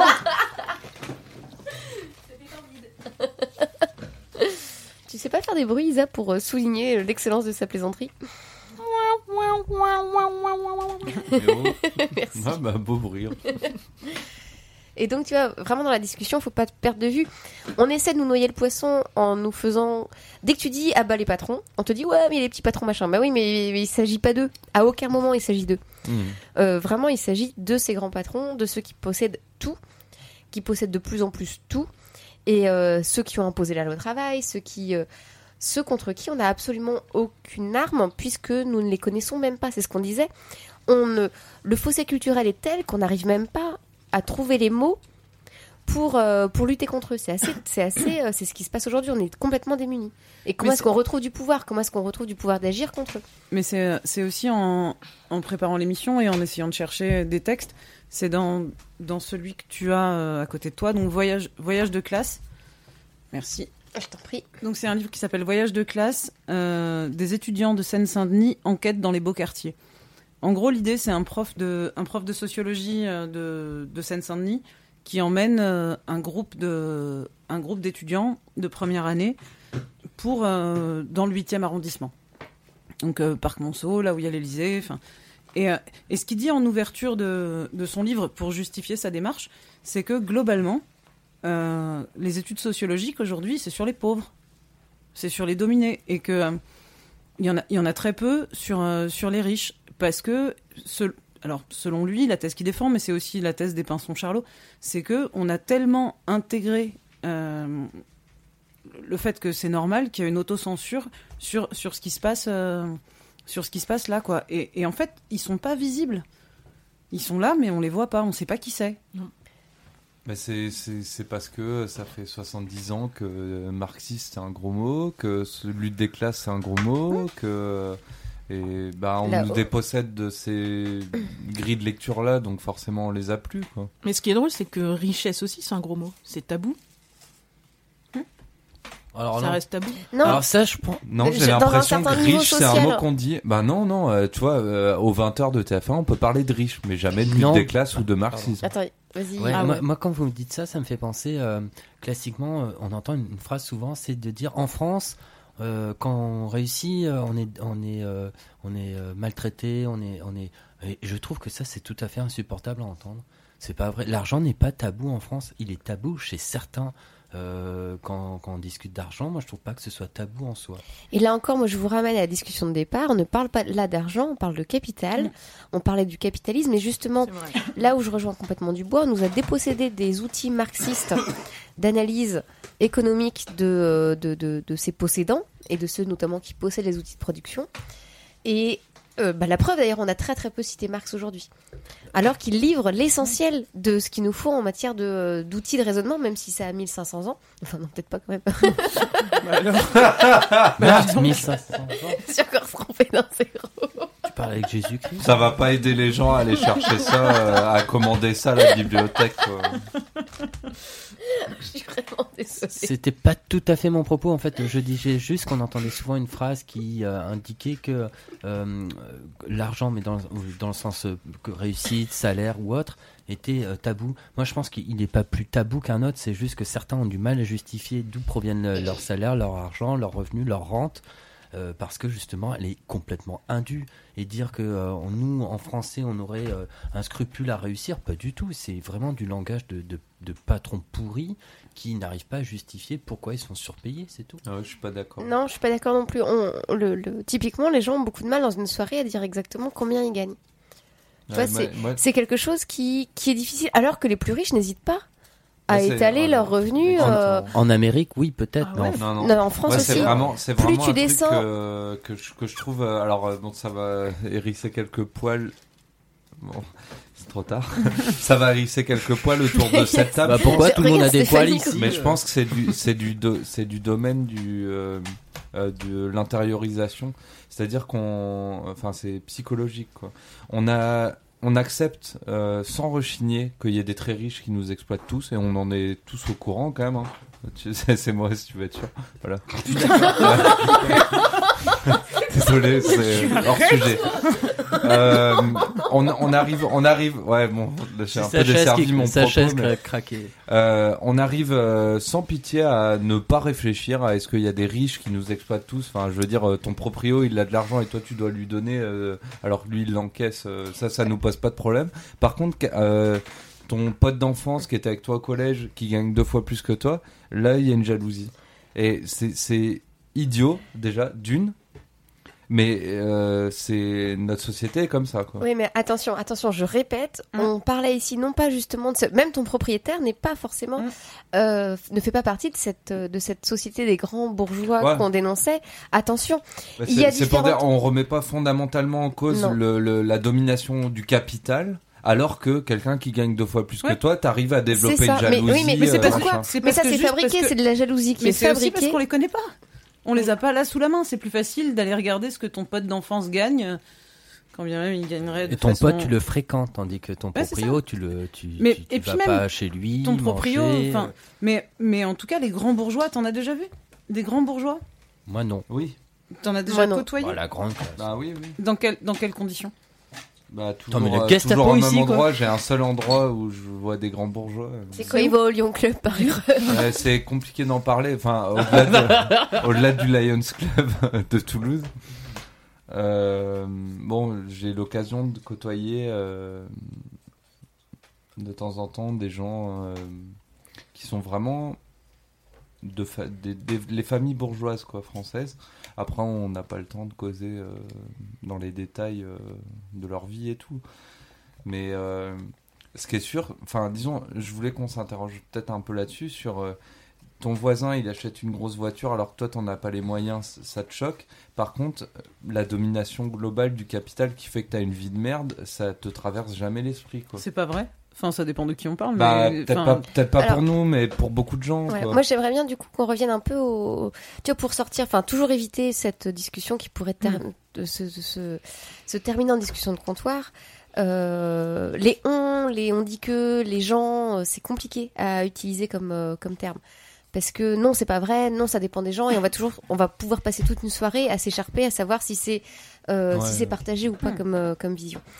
Ce qui est certain, par contre, c'est que euh, tout est fait pour nous éviter de pointer du doigt les vrais responsables des différentes crises, des différents dysfonctionnements sociaux, des, de l'évasion fiscale, du fait que l'État est en déficit. Ça, c'est sûr qu'on nous qu'on préfère.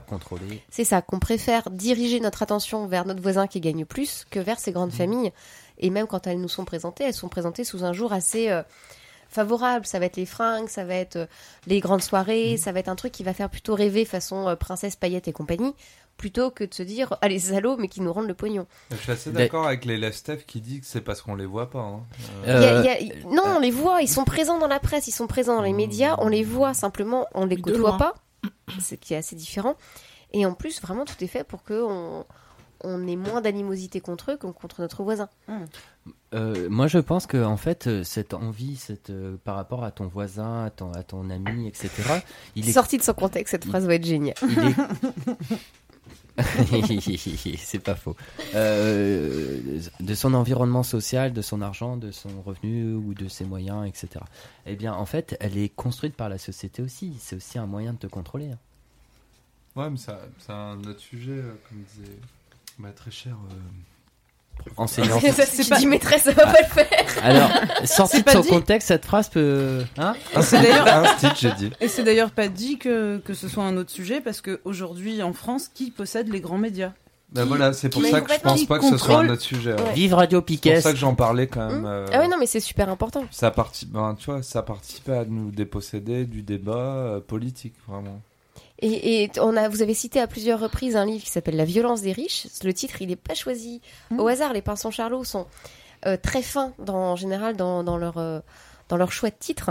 Euh, donc euh, c'est Millionnaire d'un jour, je crois, pour ceux qui ont gagné euh, Tu le peux, loto. tu peux rappeler leur euh, nom, prénom complet? Donc euh, Monique Pinson Charlot et euh, Michel Pinson. Michel, Michel Pinson. Donc euh. Bon, quelqu'un demandait s'ils étaient et mariés. Michel. voilà. Ils sont mariés, ils le Voilà, sont. bah, visible. Ou alors vraiment ils se sont rencontrés l'un qui s'appelait Pinson, l'autre Pinson Non, non, Charlot et c'est trop et du plus- hasard. Et en Mm. plus, ils le sont parce que dans. Trop du hasard? Je crois que c'est dans. Je sais pas, c'est dans soit Je la violence des riches. Mais si on m'invite, je veux bien y aller. hein. soit la violence des riches, soit euh, les, les ghettos du Gotha.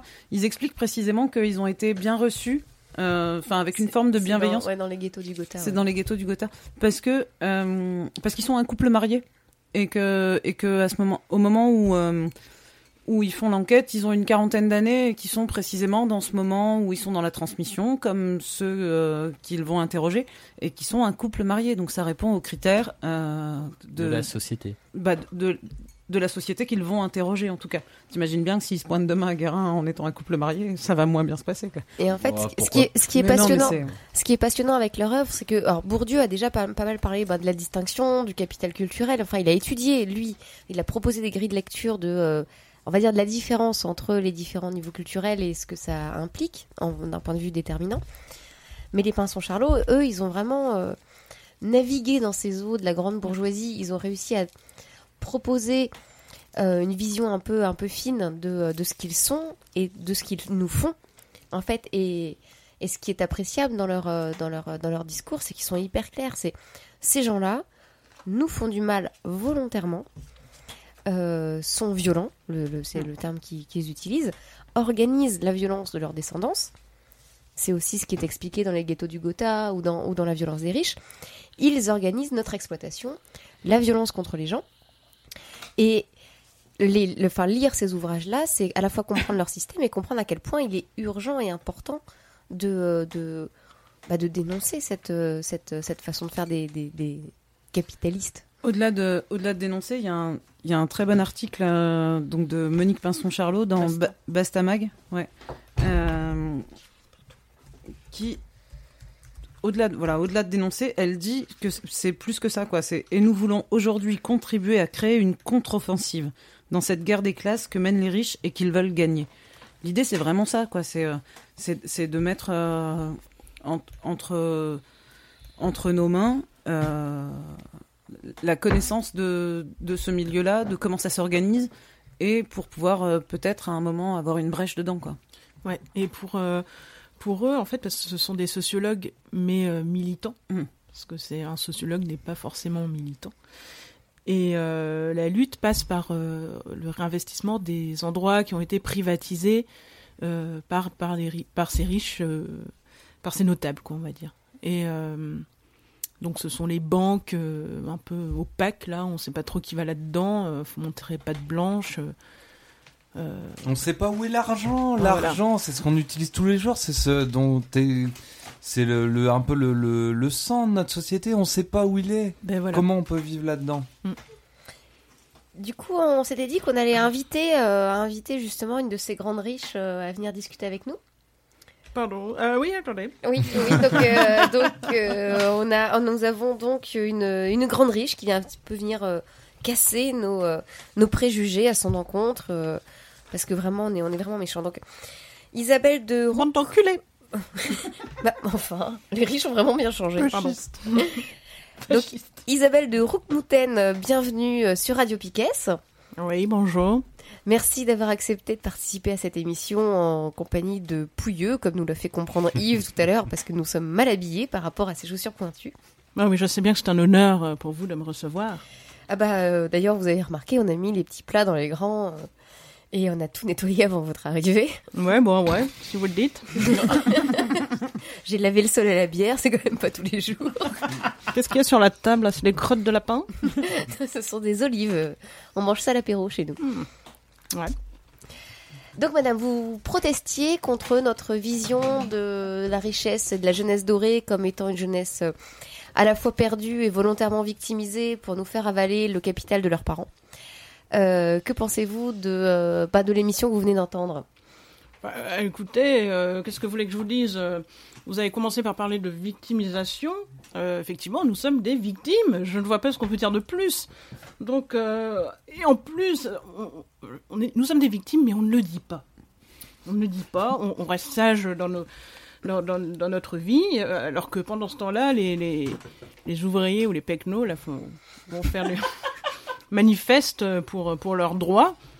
Euh, je veux dire, mais vous ne vous rendez pas compte de la lutte de tous les jours, euh, euh, cette lutte euh, pour, pour conserver euh, euh, notre capital, notre capital qui sert, oui, effectivement, qui sert bien aux ouvriers. Euh, sans nous, euh, il n'y aurait pas d'ouvriers, il n'y aurait pas de vie.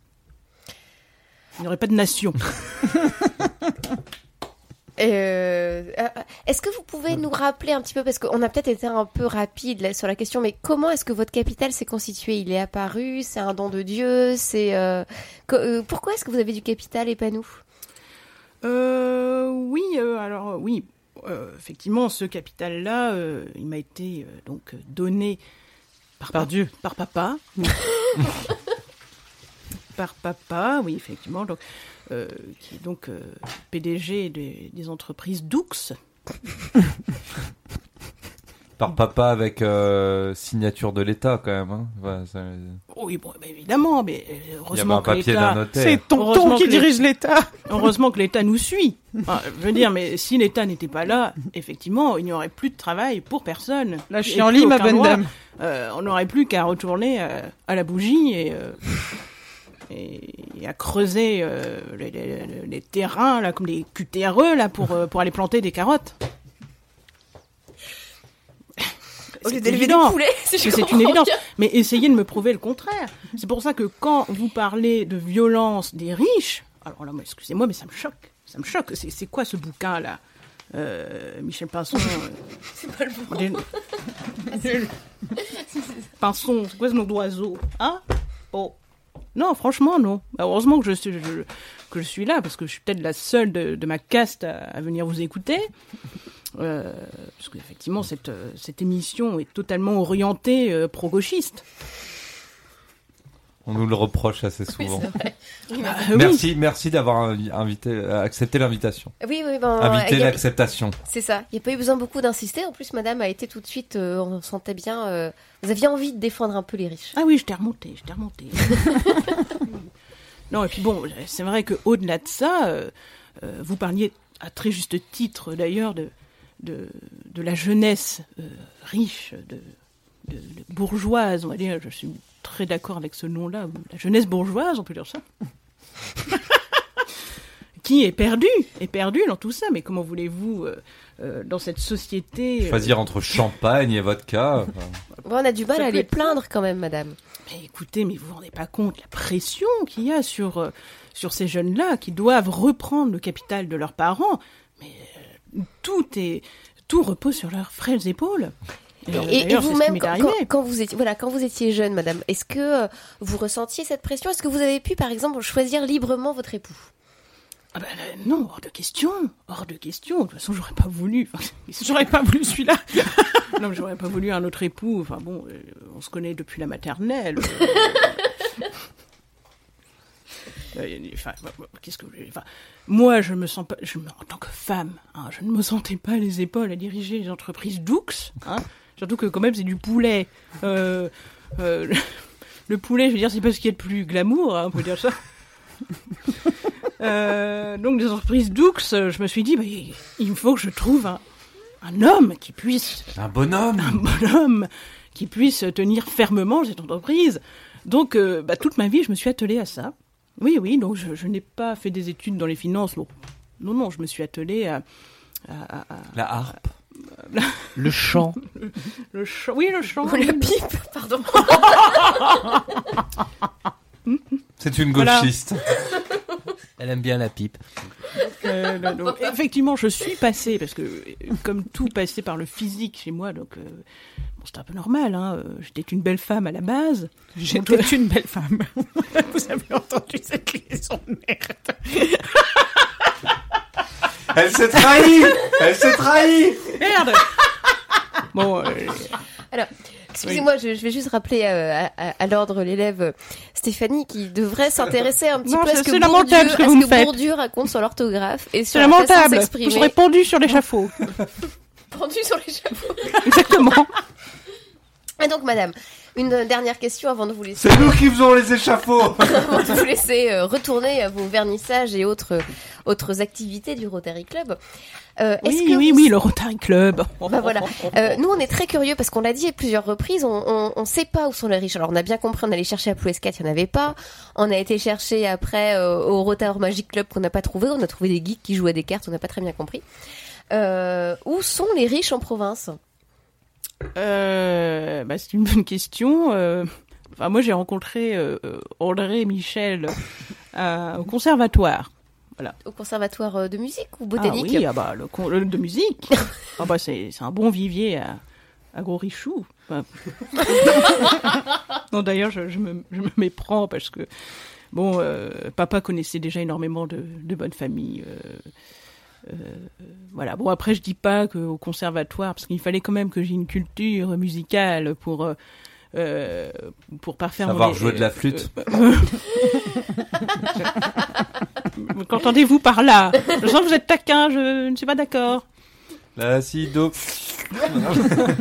Euh, je, je rappelle à l'élève du bois que nous avons une élève en intégration. ça continue, je vais euh, partir, L'élève hein. Rachel qui est assise à côté de lui. Euh, non, mais effectivement, donc euh, papa avait énormément de relations. euh, euh, et de toute façon, mon mari était choisi. euh, il faisait partie de la dynastie des. de la grande dynastie des. des Sembet. Les Sembet? Oui, c'est une grande banque mondiale. La banque Sembet. Voilà, donc grâce à cette union, nous avons plus pu conserver l'entreprise Doux qui emploie quand même euh, euh, plus de 7, 70, moins en moins, quand 70 000 salariés. Oui, de moins. Bah oui, bon, la crise, hein. Sans compter les esclaves, donc. euh, Oh, les, oh, ça, les esclaves, euh, nous ne sommes plus au XVIIe Pardon, siècle. les journaliers, euh, les journaliers. oh, Et du coup, madame, vo- vo- faut votre, bien se- oui. votre fils, est-ce qu'il aura le choix de se marier? Est-ce que vous lui laisserez un peu la liberté d'être. Bah, de s'essayer à, je sais pas, devenir prof, euh, devenir. euh, Sympa, non Bon, enfin, c'est une évidence qu'il reprendra l'entreprise Doux. euh, Enfin, euh, vous me posez des Enfin, questions. si vous l'avez pas vendu d'ici là, parce qu'aujourd'hui les grandes familles, on est bien d'accord, vous en faites des caisses là, sur votre entreprise Doux, mais vous allez nous la vendre dès que vous allez pouvoir, ou vous allez délocaliser. Mais on garde le contrôle, même si c'est délocalisé. Effectivement, c'est un peu l'avenir de l'entreprise. Aujourd'hui, de délocaliser, on n'a pas le choix. On n'a pas le choix. Écoutez, euh, que- comment voulez-vous, dans, dans, dans ce climat de crise, euh, comment voulez-vous conserver des emplois? Bon, bah, on délocalise, mais libre aux ouvriers d'aller euh, travailler à l'étranger. Enfin, on garde leur poste, bien évidemment. Bon, s'ils ne veulent pas y aller, mais qu'est-ce qu'on peut faire pour eux? Enfin, Chacun est non, libre vraiment, de ses choix. Chacun est libre de ses choix. Euh, nous délocalisons, effectivement. euh, Oui, donc pour vous, vous supprimez pas les emplois, quoi. Vous juste, euh, faut que les ouvriers les suivent. Ah, mais voilà. Non, les bourgeois ne font que créer des emplois, ils n'en suppriment Ah jamais. c'est vrai, c'est vrai, c'est vrai, c'est vrai. Voilà. Eh ben, madame, euh, merci d'être venue. Mais je Euh, vous bah, en puis prie, j'espère que je vous ai convaincu. Je sortirai pas vivante. Merci. merci, ouais, ouais, ouais, merci, madame. Merci, en tout cas, je, je vous inviterai du coup à ma petite partie euh, De, de petites- euh, de quand il fera beau, là, quand l'été va revenir, hein, au domaine. hmm au domaine Doux. On, on a, des amis, on peut les amener. Mais bien sûr, bien sûr. Enfin bon, il faut quand même qu'ils aient un certain niveau culturel. euh, sinon, euh, comment voulez-vous qu'ils s'en sortent euh, à la garden party? Faut, faut quand même montrer patte blanche. Hein, tout le monde ne Tu peut... rentres pas. Patte blanche, patte blanche. Hein, oui, on pas. avait bien compris. Les gens de couleur, on évite. Voilà. Eh ben, merci, madame. Merci beaucoup. Et euh, moi, je proposerais pour, pour euh, conclure, parce que ça fait déjà deux heures que nous sommes en ligne, un peu plus, 2h20. je proposerais bien que euh, Isabelle revienne prendre la place de Madame qui est partie et qu'elle nous lise l'avant-propos de la violence des riches justement pendant que, maintenant, que la vieille, maintenant que la vieille est dégagée. Salope, dégage.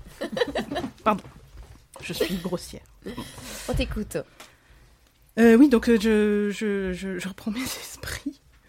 Euh, donc je vais vous lire l'avant-propos euh, donc du, du livre de Michel Pinson et Monique Charlot, euh, qui se veut. Quoi?